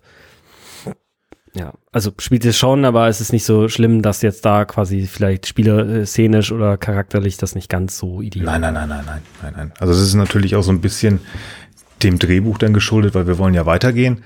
Es ist noch, es ist aufgefallen. Schön ist dann auch sein Gesichtsausdruck, nachdem die Vogonen gegangen sind ähm, und er in die ganz entspannt und ein bisschen, ich will nicht sagen resignierend, aber so, ich will doch einfach nur Urlaub haben, in seine Taschen greift und dann diese Disk rausholt und sagt, ja, hm, genau, er hat echt keine, keine Minute Ruhe. Nee. Ja, er rennt dann ja auch direkt zu Wasch, ähm, die da in ihrem, in ihrem Minecraft-Häuschen sitzt. Also der, ja. der Stil ist schon ziemlich dem, was man heutzutage in Minecraft so sieht. Ähm, nämlich viele eckige Kanten und so. Und das wurde total zerstört und offensichtlich ähm, hat ähm, der Ferengi bei ihr irgendwie Unheil getrieben, um diese Disk mhm. zu finden, die natürlich nicht da war. Und Pika ähm, hat sie jetzt und konfrontiert sie damit. Mhm. Genau. Ja, und ist natürlich jetzt auch mit zusätzlichem Wissen eben darüber ausgestattet, worum es jetzt da gehen wird, gehen mag. Und äh, letztlich ist dann so, dass äh, sie sich dann schon für 15 Minuten später irgendwie verabreden, weil sie ihm dann eben eben offeriert, dass, äh, also offenbart, dass sie da eben für den Professor, der da quasi dann geforscht hat, äh, eben gearbeitet hat und dass sie quasi jetzt dessen Mission sozusagen vorantreiben äh, treiben wollte, um eben jetzt dieses, äh, dieses Artefakt, nennen wir es einfach mal, zu finden. Und dass sie sich eben in 15 Minuten, aber bitte nicht so leicht bekleidet, ähm, jetzt eben äh, treffen draußen, um eben diese 27 Kilometer Wanderung, nämlich so weit ist das Ding äh, da irgendwo entfernt, jetzt bewältigen können, wollen, müssen, äh, äh, um das äh, Artefakt eben einzusagen, genau. Ja, ich finde es schön, dass der Professor, der ihr das äh, alles erklärt hat, so und bei dem sie offensichtlich fünf Jahre gearbeitet hat, Samuel Estragon heißt. das ist äh, nette, ja, netter Quatsch. Was ich ganz witzig finde, die Art und Weise, wie Picard ihr entlockt, dass sie tatsächlich auf der, auf der Suche nach dem Toxotat ist. Also dieses Hin- und Hergetanze. Also da beginnt es für mich schon so ein bisschen. Ah, guck mal hier. Die weiß was, ich könnte was und dann könnte da ein Abenteuer draus werden. Wo er so lange irgendwie ihr Fragen stellt oder Informationen hinwirft bis zu dem Zeitpunkt, wo sie sagt, ja, ich bin hier nicht auf der Suche nach einem Partner. Ah, also stimmt es. Mhm. Er freut sich, er hat es rausgefunden. Das, hat das ähm, das wiederum hat dann diese Geschichte mit den Vorgon bei mir wieder gut gemacht, weil das unheimlich stark geschrieben und gespielt ist, wie er die Informationen, die er haben will, bekommt. Also so ein bisschen Dixon Hill mäßig. Hat sich ausgezahlt, das ständige aufs Holodeck gehen und Detektiv spielen. Ja. Mich irritiert an dieser Szene sehr, dass die beiden praktisch nichts anhaben, aber das gilt mir in der ganzen, ganzen Folge bislang so. Ich glaube, das sind aber auch die äh, späten 80er und die frühen 90er, wo halt der Klamottenstil anders war. Ja. Auf der anderen Seite, wenn man es heute drehen, wird sich anders ja. Ich glaube aber nicht, dass es Einziges heutzutage Modell dieser Laden. ja. Genau, auf jeden Fall, in der nächsten Szene treffen sie sich dann ja mit äh, ihren äh, Indiana Jones slash Tim und Struppi Outfit und äh, werden von Sovak konfrontiert, der nicht so erfreut ist und äh, sie nochmal, noch, sie, sie nochmal, was macht er genau? Äh, will, will er er will, er will jetzt mitgenommen werden oder so, ne? War das so? Er will äh, die Disk haben, er will die auch mit Waffengewalt aus den herauspressen. Mhm. Mit einer Waffe, die er nicht mitnehmen darf. Ha, ha, ha. Ja. Und ich meine, dann kommt so ein MacGyver-Move und ja. äh, die Wasch schmeißt irgendwas auf ihn drauf und MacGyver, äh, Picard haut ihm auf die Nase und es fehlte eigentlich nur, dass er die Hand noch schüttelt. Finde ich sehr. Das war, das war der kom komödiantische äh, Moment in dieser Folge. Mhm. Sehr gut. Ich fand so, genau. ich fand so ein bisschen krass, dass er so ein bisschen leichtfertig, so wie in diesem Film schafft, den es jetzt auch gerade auf Netflix gibt, die Waffe einfach mal so dann ins Gebüsch wirft, so. So als wenn auf Risa es keine Kinder gibt, die zufällig dann mal irgendwie so eine Waffe finden und dann sagen, hey, toll, guck mal. Und ich dachte so, hey, ich meine, selbst wenn er die Waffe loswerden will, dann wirft man die doch nicht einfach über die Mauer in so ein Gebüsch rein. Nicht, dass Sovak ja. irgendwie direkt äh, da hinspringen könnte und sie wieder. Oder so, ja. ja. ja. Was ich bei dieser Waffe auch beeindruckend finde, ist, äh, zum einen verrät sie, dass der Ferengi offensichtlich Linkshänder ist, denn er hält sie in der linken Hand. Und zum anderen hält er die Waffe einfach wie so ein, weiß ich nicht, wie so ein Lolly oder so und geht auch so nah an die Leute ran. Also das scheint keine Fernwaffe zu sein, sondern er muss offensichtlich sehr nah an seinen Kontrahenten dran stehen, um mit dieser Waffe irgendeinen Schaden auszurichten, denn er geht irgendwie auf einen halben Meter an die dran und das macht man mit Schusswaffen gewöhnlich im wirklichen Leben eher nicht so. Oder er hat einfach keine Erfahrung damit, was ja auch sein kann. Ja, also der Schauspieler äh, oder der, der äh, Charakter, wir wissen es halt an der Stelle nicht. Genau, jedenfalls ist es so, so Wack ist dann eben erstmal ausgeschaltet und dann können Picard und Wasch äh, können jetzt erstmal Jean-Luc und Wasch, ne? Genau, das finde ich nämlich auch sehr schön an der ganzen Folge. Er ist halt tatsächlich irgendwie nur einige wenige Male am Anfang und am Ende der Captain. Ansonsten ist er Jean-Luc. Mhm. Ist einfach auch den, den, den legeren und äh, äh, ähm, ja, auf, auf Beziehungen getrimmten Eindruck irgendwie unterstreicht, finde ich. Jedenfalls, äh, ja, sind sie dann glaube ich sogar, der Tag der Wanderung wird im Grunde genommen direkt geskippt und sie sind, glaube ich, sofort eigentlich in der, äh, in dieser Höhle, in der sie dann auch übernachten, oder? Kommt da noch was dazwischen? Nee. Sie ich glaube nicht, genau. Laufen Tüdelchen los und dann ist der Tag beendet und sie sind irgendwie noch elf Kilometer oder was. Ja, und letztlich ist dann so, dass. Hat. Ja, genau. Letztlich ist es so, dass dann Wasch äh, im Grunde genommen sich dann offenbart und sagt ihr, ja, ich äh, wusste schon von Anfang an, dass sie niemand sind, der quasi sich einfach nur hier auf die faule Haut legen möchte, um äh, sich auszuruhen. Äh, sie sind, sie sind ein Mann, der, der Action braucht sozusagen und äh, er gesteht das dann im Grunde auch, dass es eben so ist und sie fragt ihn dann nochmal, was er irgendwie vorher schon mal gesagt hat, dass er nämlich sofort gewusst hätte, dass sie halt Ärger machen würde, dass sie also Ärger bedeutet und äh, dann fragt sie nochmal, ja und meinst du immer noch, dass ich Ärger bedeute und er so, worauf du wetten kannst. und äh, fängt sie dann halt an zu küssen. Also er, er ist halt schon auch jemand, der eben ähm, auch bei seiner in seiner Freizeitgestaltung eben auch eher der actionorientierte Typ ist. Und, äh, ja, und es stört ihn halt auch gar nicht, dass sie ihn eben noch angelogen hat und gesagt hat, sie hätte den, ja. die, bei diesem Professor gearbeitet und so. Also ja, genau, stimmt. Sie hat voll egal, sie, also ehrenwert, sie, egal. Ja, genau, ja. Ist ja auch schon so ein bisschen, hat ja in dem Moment spätestens schon ein Auge auf sie geworfen, so ein bisschen. Auch wenn er sich das selber noch nicht so ganz eingesteht. Aber er flirtet doch mit ihr. Natürlich. Auf jeden Fall, also, ja. Das ist doch so ein bisschen, ah, eigentlich nicht, die macht das doch, die ist doch komisch, aber er tut's und es gefällt ihm. Ich habe mir hier mal ähm, als Notiz geschrieben, mir kommt es so vor, als wenn Picard in dieser Szene in der Höhle jünger wirkt als am Anfang auf der Brücke. Weil er ja. hier plötzlich nicht mehr diesen Druck hat. Also ich weiß nicht, ob sie das irgendwie Make-up-mäßig gemacht oder ich mir das nur einrede, aber ich habe das Gefühl, er wirkt da jünger, frischer, agiler, so, hm, guck mal hier, ich Jeden kann Fall. was Tolles machen. Und Doch, dann noch eine hübsche junge Frau neben sich stehen. Mhm. Doch, den Eindruck hatte ich auf jeden Fall auch. Also ich, äh, ich habe jetzt auch ganz kurz, bevor wir angefangen haben, nochmal so ein bisschen durchgeskippt und finde auch, dass sie, also der Kontrast entsteht einfach dadurch, dass er am Anfang so besonders müde dargestellt wird, ne, da hängen dann auch so seine Augenlider immer so ein bisschen äh, weiter noch über den Augen und weiß was ich und, und seine Haut hängt so ein bisschen und müder Gesichtsausdruck. Ich meine, vielleicht hatte er sogar der Schauspieler für die Szenen mal ein bisschen weniger gepennt oder vielleicht mal einen über den Durst den Abend vorher getrunken. Ich weiß es nicht genau. Jedenfalls finde ich der Kontrast Kommen Sie doch mit, bitte morgen früh betrunken und verkatert. Sir, P Sir Patrick, besoffen, jawohl. Wir wissen, naja, sie können genau, nicht so gut also, Schauspieler, also bitte ja, oder sie auch nicht einen rein. Oder sie haben es eben mit der Maske gemacht, ne, kann ja sein. Also ich, ich kenne mich da nicht so aus, was es da für Möglichkeiten gibt.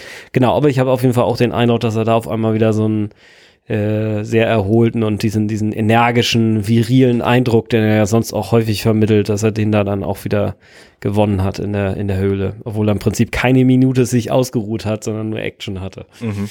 Ja. Nur mal andere Action, ne? nicht mit der Enterprise und nicht in der Uniform, sondern eben wirklich so ein bisschen, bisschen, bisschen wilder, bisschen freier, äh, ja. Ja, freier. Indiana Jones mäßig eben. Genau. Dann geht am nächsten Tag die Reise weiter. Ja, sehr Indiana Jones mäßig, weil die Kulissen sehen exakt aus wie aus dem Indiana Jones äh, Film mit diesen geilen Ranken, die da durch die Gegend äh, gehen und diese aus Bast gebastelten Steine. ähm, ja, schöne, schöne Kulisse, finde ich gut. Ja, definitiv. Meinst du jetzt das, wo sie vorbeilaufen? Oder ja, das, wo sie vorbeilaufen und dann auch diese, diese Höhle, wo sie dann letztlich graben. Also das, das sieht halt alles aus, wie damals irgendwie, irgendwie Kulissen einfach gebaut wurden. Das, das ist nett. Nee, also die Höhle hat mir auch sehr gut gefallen. Ja, da wird dann abgemessen, wo der Utat sein soll. Es wird angefangen zu sagen. Und es taucht so wack auf. Ja, und die Vorgonen, und sie haben halt diese super geilen Zusammenbau-Schippen. Äh, äh, ja. Ne? Auf da ist auf einmal das 24. Jahrhundert ist weg. Ne? Sie haben halt, sie haben diese Klappspaten, die sind natürlich auch viel zu kurz.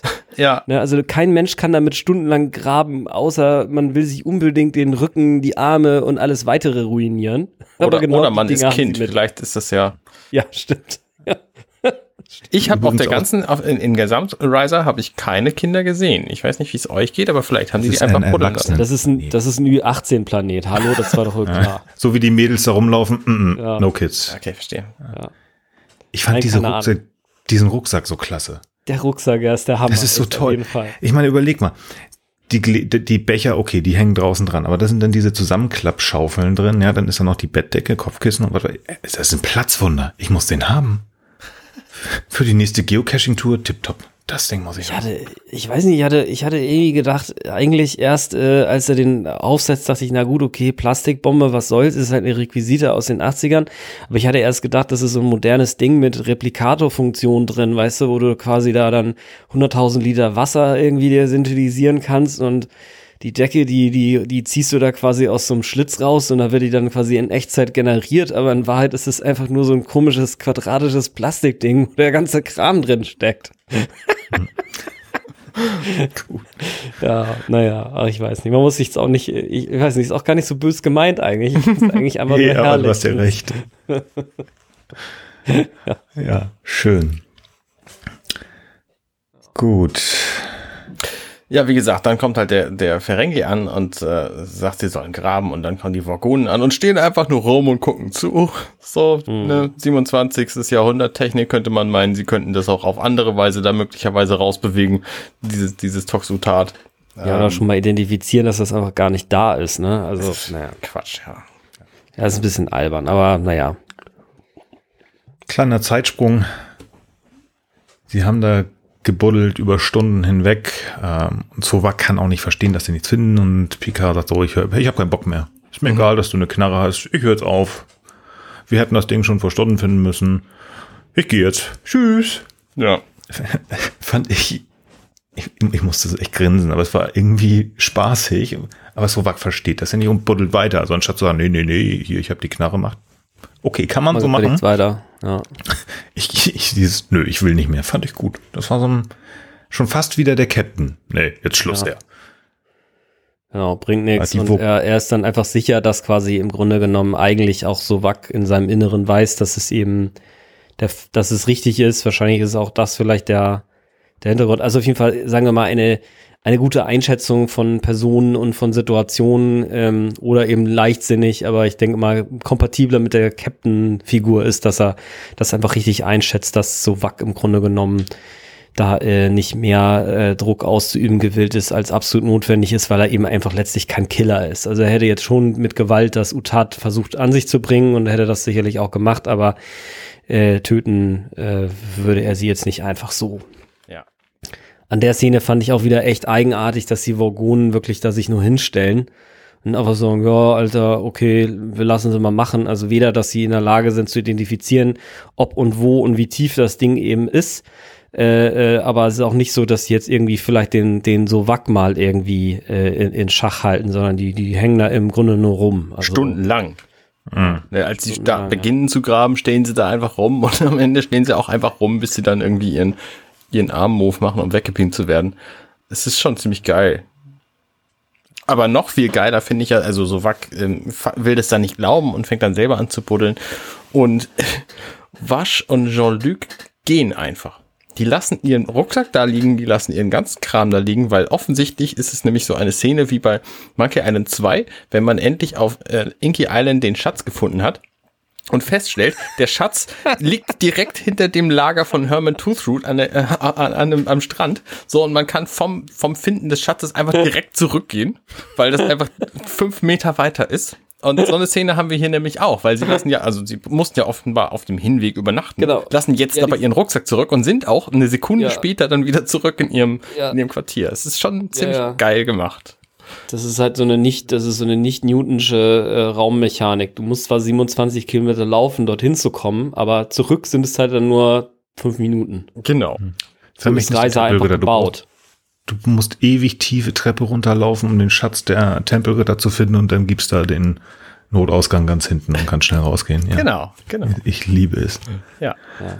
Naja, okay. Also wie gesagt, hört sich das auch vielleicht, vielleicht für den Zuhörer allzu kritisch an. Eigentlich ist die Folge, ich finde sie wirklich gut, ne? Also nicht, dass das falsch verstanden wird. Nein. Es sind halt nur so ein paar Ungereimtheiten, die letztlich eigentlich, finde ich, sogar den Unterhaltungswert noch ein bisschen steigern. Auf wenn man dann so denkt, so, ja, das geil, sehr charmant. Ey sie, sie, sie konzentriert sich wirklich aufs Wesentliche, also auf die, auf die Suche, auf die, äh, auf die kleinen Intrigen, die ja mehrfach laufen und der Rest ist im Grunde auch Beiwerk und der fällt einem eigentlich auch nur auf, wenn man halt wirklich sich jetzt auch vorbereitet, äh, das jetzt hier so zu besprechen. Ansonsten finde ich, äh, fallen die Dinge gar nicht so ins Gewicht. Naja. Genau. Ja, zurück im Hotel schiebt Riser, äh, Riser sage ich schon, Wasch Picard eigentlich schon direkt wieder raus. So, ja, oh, das ist alles so schlimm. Fünf Jahre meines Lebens sind vertan. Ich muss jetzt Weil wir das für mich allein nicht sein. gefunden haben. Ja, genau. genau. Gott, oh Gott, alles so schlimm. Und äh, ja, er geht. Er ist ja nett. Genau. Geht dann in ähm, sein Quartier, steht in seinem Quartier rum und wartet quasi darauf, dass äh, die Regieanweisung kommt, sich umzudrehen. Weil dann nämlich Riker plötzlich mit der Enterprise wieder im Orbit des, äh, des äh, Planeten ist, was plottechnisch total gut passt, weil er dann Riker nämlich direkt den Befehl geben kann, bereiten Sie sich darauf äh, vor, einen äh, Transporter-Code 14 auf mein Signal hin äh, auszuführen. Ähm, was ja dann später auch passiert. Und wir wissen zu diesem Zeitpunkt noch nicht genau, was davor, was er vorhat, aber ohne die Enterprise hätte dieser Plan offensichtlich nicht funktioniert. Was für ein Zufall. So ein Zufall. Da müssen ja aber auch ein, müssen ja, muss ja wirklich schon Zeit vergangen sein. Denn die Enterprise sollte ja in die Werftliegezeit sozusagen, das sind bestimmt eine Woche oder zwei gewesen. Wo sind da die Zeiten gewesen? Also ich hatte gedacht, das sind ja drei oder vier Tage maximal. Nö, der hat ja auch vielleicht eine Weile rumgelegen und gelesen so. Ach so, genau, hat schon davor drei Tage oder 14 Tage äh, sich von den Frauen anschnacken lassen mit seinem Horgan. Ja. ja. Okay, gut, das kaufe ich. Das kaufe ich. Okay. Ja.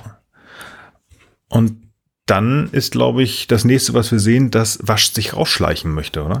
Richtig, und zwar so angezogen, wie wir sie noch nie gesehen haben. Was, mit Klamotten an? Ja, sie hat, also, sie hat ein relativ hübsches Abendkleid an, finde ich das stimmt. Und in der dunklen Ecke sitzt Dixon, äh, Jean-Luc. Und ähm, na, willst du schon gehen? Oh ja, ich wollte mich gerade verabschieden. Und er redet echt relativ lange um den heißen Brei herum, habe ich das Gefühl, aber er macht das sehr, sehr freundlich, schön, also nicht negativ verstehen. Mhm. Ich ähm, fand das echt cool, wo man merkt, der wusste schon lange.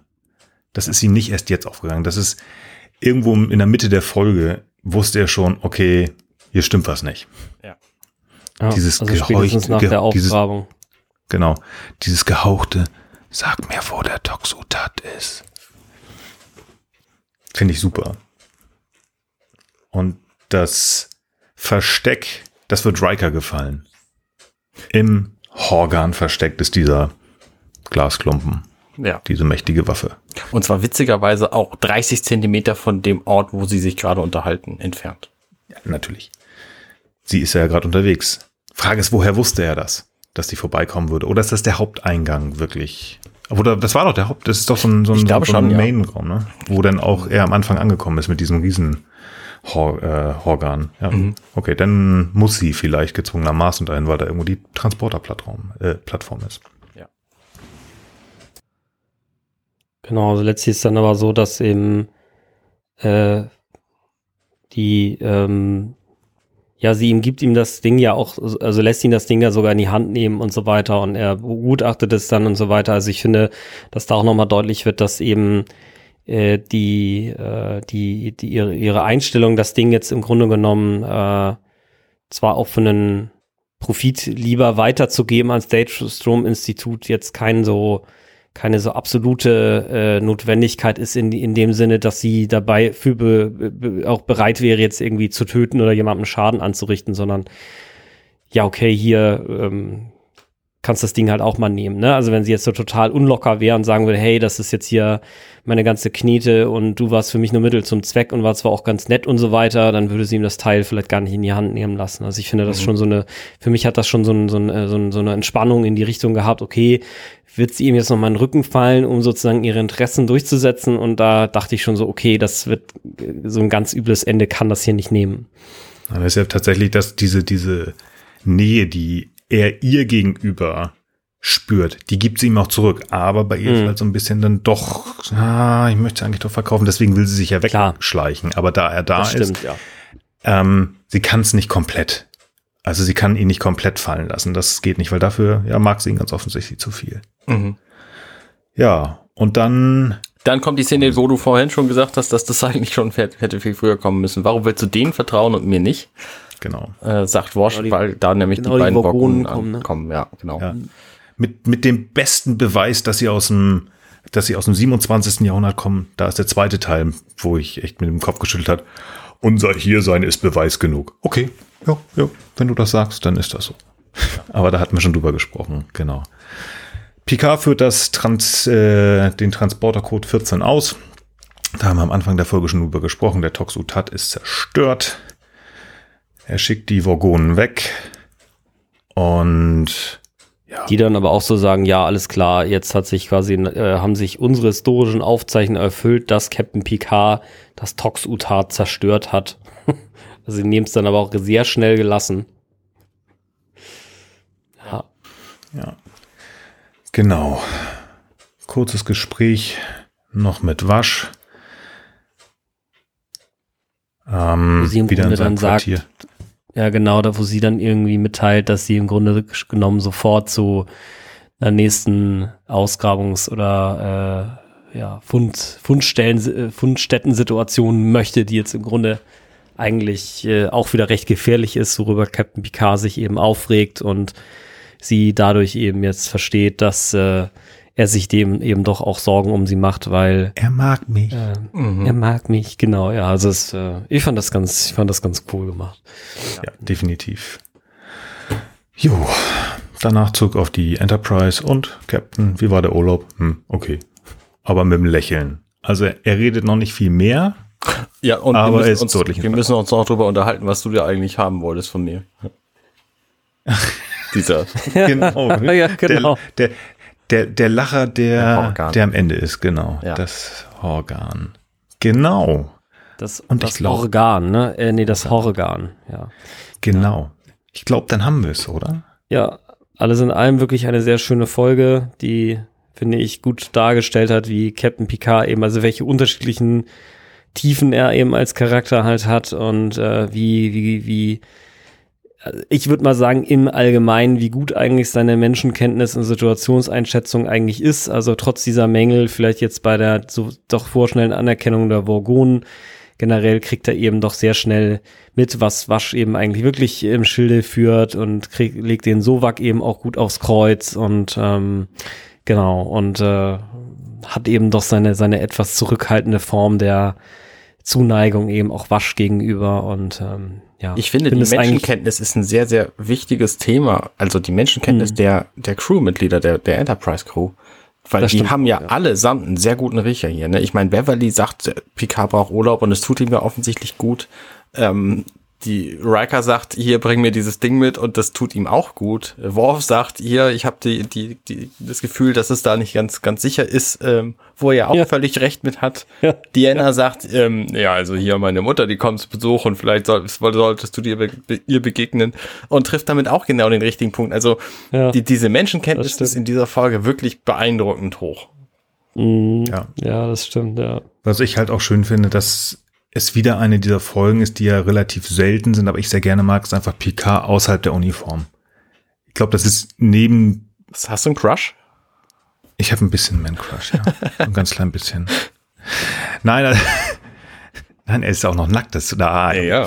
Nein, also ich mag, uh. ich mag die Dixon, die Dixon Hill und, und äh, allgemein die Holodeck-Folgen mag ich sehr gerne. Aber hier ist einfach mal nur minimal am Anfang und am Ende ähm, deswegen mochte ich auch unsere letzte Folge, die Inner Light, so gerne, weil klar, es ist Star Trek, es ist Science Fiction und es ist cool, aber wir fokussieren uns hier auf den Charakter und das sind eigentlich so die Folgen, die man sich angucken muss, denn ähm, es ist ja interessant zu wissen, ja, dass ich einen, äh, einen, einen Charakter habe, der total toller Captain ist, was er ist, aber um ihm noch mehr zum äh, noch mehr anschauen zu können, muss ich ihn außerhalb der Uniform. Wie geht, wie sieht er aus, wenn er sich einen Kaffee holt? Wie sieht er aus, wenn er sich vielleicht verliebt? Dieses Geplänkel mit Beverly, das ist nett, aber es läuft sieben, äh, sieben Staffeln lang, äh, sieben Staffeln lang. Wie ist es, wenn er sich verguckt und solche? Das fand ich halt hier so schön. Ähm, ich weiß nicht, ob es wirklich die erste war, aber eine der ersten. Und ähm, was wir schon gesagt haben, diese Kleinigkeiten, diese kleinen Logiklöcher, er wuscht. Also das ist äh, eine super, super Folge, die echt Spaß gemacht hat. Ja. Mhm. Ich finde interessant, dass Wosch so bekannt ist in der Welt der, der Trekkies, sag ich mal. Ähm, obwohl sie in Wirklichkeit nur in drei Folgen aufgetaucht ist. Ja. Nämlich diese hier als allererste. Dann gab es genau. noch die Folge Cupid.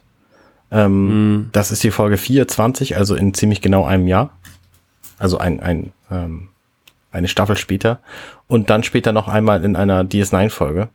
Q-less, ja, genau. Q-less, genau. Und ähm, trotzdem ist sie aber sehr, sehr bekannt und das ist auch bei IMDb ihre berühmteste, ihre berühmteste Rolle, jetzt die, diese, ähm, diese Star Trek-Serie mitgespielt zu haben in drei Folgen. Also Star Trek ist offensichtlich sehr, sehr förderlich für den Charakter als Schauspieler. Ja. Ach, ich bin, aber sie ist halt auch die Frau, die Picard ja. den Kopf verdreht hat. Ne? Ja, richtig. Ja, das und finde auch, dass sie wirklich mit, also es gibt ja noch ein, paar andere Techtelmechtel und ich finde, dass sie wirklich im, also in einer gewissen Weise am Ehe, Ehe, im, am, am, wie, wie heißt das deutsche Wort? Jetzt, Ebenbürtig. Ehe, ebenbürtigsten, Dankeschön hat sich gerade verlassen, am ebenbürtigsten ist. Und ich finde es auch wirklich schade tatsächlich. Also ich finde es auch total gerechtfertigt, dass sie äh, so bekannt ist. Und es ist auch echt so, dass, äh, wenn ich über Star Trek nachdenke, nicht Crew-Offiziere, die nicht äh, regelmäßig stattfinden, äh, ähm, äh, auftreten, dann fällt sie mir auch wirklich mit als erstes ein. Und äh, also ich finde, dass äh, die Schauspielerin heißt eben Jennifer Hedrick, die hat da echt einen super Job gemacht. Und ich finde es echt ziemlich schade, dass sie nur in drei Folgen vorkommt. Also die hätte man ruhig auch mal irgendeine ganze Staffel äh, mal auftauchen lassen können. Ähm, also ja, ich finde ähm, ich finde es echt klasse. Mhm. Ja. Schön. Gibt es irgendwas aus dieser Folge, was wir uns hoffen, dass man vielleicht in der neuen Serie wiedersehen kann, könnte? Ich würde vorher noch mal fragen, was ist denn eure Lieblingsszene aus der Folge? Das ist, ich finde, das ist eine sehr gute Frage, die sollten wir jedes Mal stellen. Das ist eine sehr gute Frage. Ja, das können wir machen. Wie gesagt, meine ist die mit dem, mit dem Liegestuhl und dem sehr leger gekleideten Picard, der einfach nur lesen will, weil, es, weil ich das einfach so schön finde, weil das so, so gut zu seinem Charakter passt, dass er einfach nur genervt ist.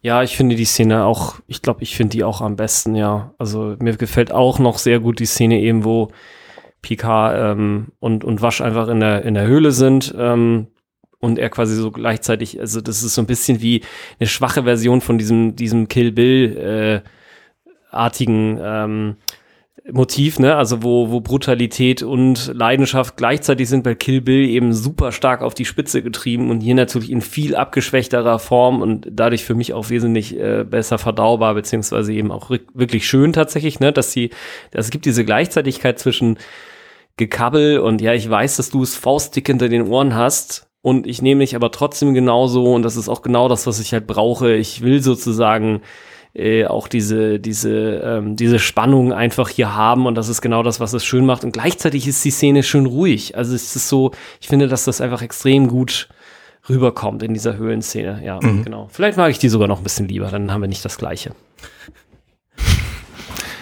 Ich mag die Szene ganz am Ende, wo er flüsternd sagt, jetzt sag mir bitte, wo der Toxotat ist. Das ist so, es zeigt nochmal Jetzt ist so ein Knistern in dem Moment. Ich weiß alles. Sag's mir ruhig. Komm, komm.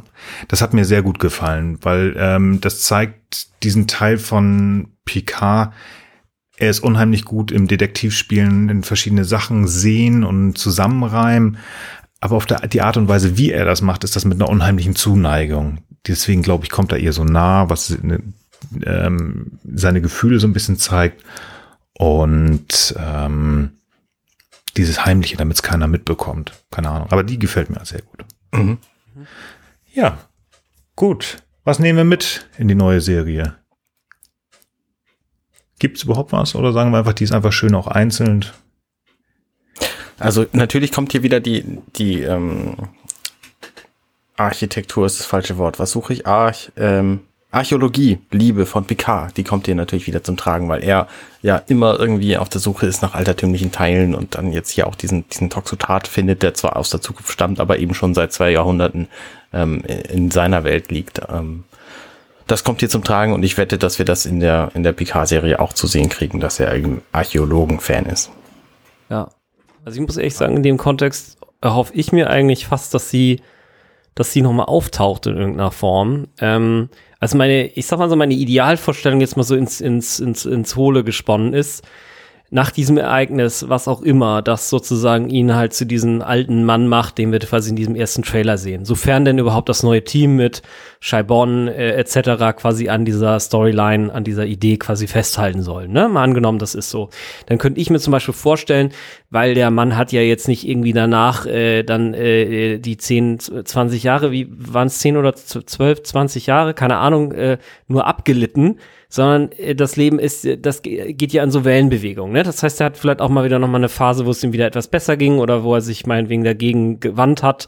Äh, das, dieses, dieses traumatische Ereignis, das ihn letztlich aus der Sternflotte rausgebracht hat. Und ich sag mal so, meine Idealvorstellung ist eigentlich sogar, dass er irgendwie mit Wasch nochmal auf Reisen war, sie vielleicht sogar, was dann echt im späteren Verlauf wiederum der neuen PK-Serie rauskommt, mal kurz verheiratet waren. So irgendwie so zwei, drei Jahre und es dann aber nicht outgeworked hat, äh, ist, ne? Also es hat nicht funktioniert und äh, und, und, und deswegen ist es auch schon wieder vorbei. Und dann tritt sie sozusagen nochmal auf und es gibt sozusagen nochmal so eine Art Rückblick, wo dann sozusagen nochmal die gemeinsame Story. Also das fände ich sehr, sehr cool. Mhm. Aber wie gesagt, das ist auch nur meine persönliche Idealvorstellung. Und ansonsten könnte ich mir aber gut vorstellen, also jetzt etwas weniger ideal, aber ähm, auch äh, immer noch wünschenswert, auch, auch nicht 100% wahrscheinlich, aber vielleicht zumindest eine gewisse Wahrscheinlichkeit, dass im Kontext dessen, was du gerade gesagt hast, Arne, dass äh, er archäologisch aktiv ist oder war, dass sie zumindest vielleicht einmal auftritt, weil ich finde auch, dass sie ja auch, auch die Schauspielerin äh, äh, sieht ja auch immer noch klasse aus und könnte durchaus eben eine ältere Version der Wasch eben nochmal spielen. Mhm.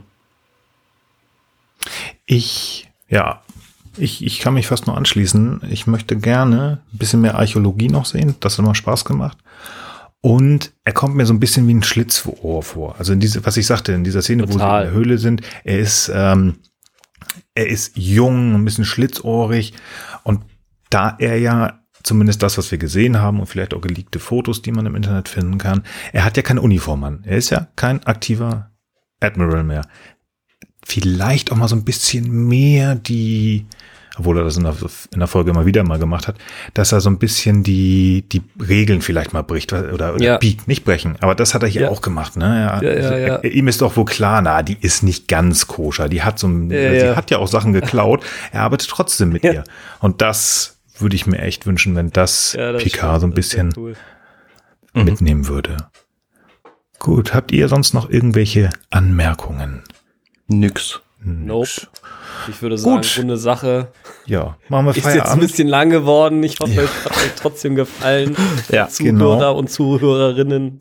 Und Ähm, hoffentlich, ja, Doch, ich habe natürlich noch die Bitte nach Feedback. Also wir sind ja relativ neu hier in diesem Business des Star Trek Folgen besprechens und freuen uns über sämtliche Kritik und äh, positiven Dinge, die ihr an der Folge und an unserer Art darüber zu reden ähm, benennen könnt. Also ihr könnt gerne auf unsere Website gehen, ghu.compendion.net. Da findet ihr ähm, unter jeder Folge ein Kommentarfeld, da könnt ihr euch austoben.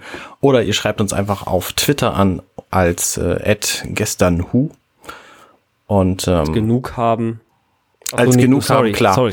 Ähm, Pardon, ich dachte gerade, du hattest jetzt alle, du hattest jetzt alle Twitter-Handle und nein, nein, klar, wir haben ja den, äh, den, den spezifischen äh, Twitter-Handle für die, für den Podcast. Sorry. Genau, da erreicht ihr Yes. auf jeden Fall immer den richtigen. Ihr könnt uns auch direkt anschreiben ähm, unter genug haben Nils weltweit oder ähm, Codenager.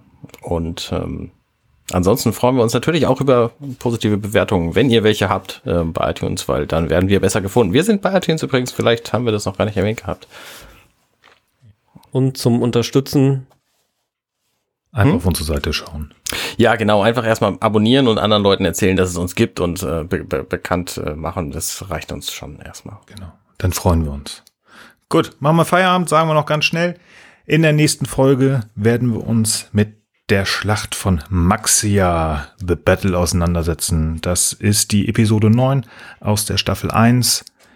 Guckt sie euch doch gerne vorher nochmal an und dann hören Genau, wir uns in zwei Wochen wieder. dazu ein Kommentar. Äh, sie ist nämlich, wenn ihr bei Netflix guckt, ist es tatsächlich die Folge Nummer 8, weil nämlich die Farpoint Station, äh, bei den ersten, die erste und die zweite Folge Farpoint Station sind in der ersten Folge zusammengefasst und deswegen ist es da die Folge Nummer 8. Das kann irritieren. Das ist zwar in der eigentlichen Episodensystematik, wie Nils eben schon gesagt hat, die Folge 9 der äh, ersten Staffel, aber bei Netflix ist es auf jeden Fall die Folge Nummer 8. Das kann sehr verwirrend sein. Also es ist nicht Reikas Versuchung, sondern ähm, ähm, ähm, äh, Die äh, Schlacht von Maxia.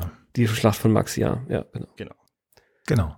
Super. Okay. Dann bedanke ich mich bei euch Ja, sehr gerne. und sage einfach noch schönen Abend, schönen Morgen, schönen Tag und bis zum nächsten Mal. ciao, ciao. Hey, wir sind Nils, Arne und Frank und das war gestern, heute, übermorgen. Wenn euch dieser Podcast gefällt, dann unterstützt uns doch ein wenig. Mehr Infos dazu findet ihr auf ghu.compendion.net.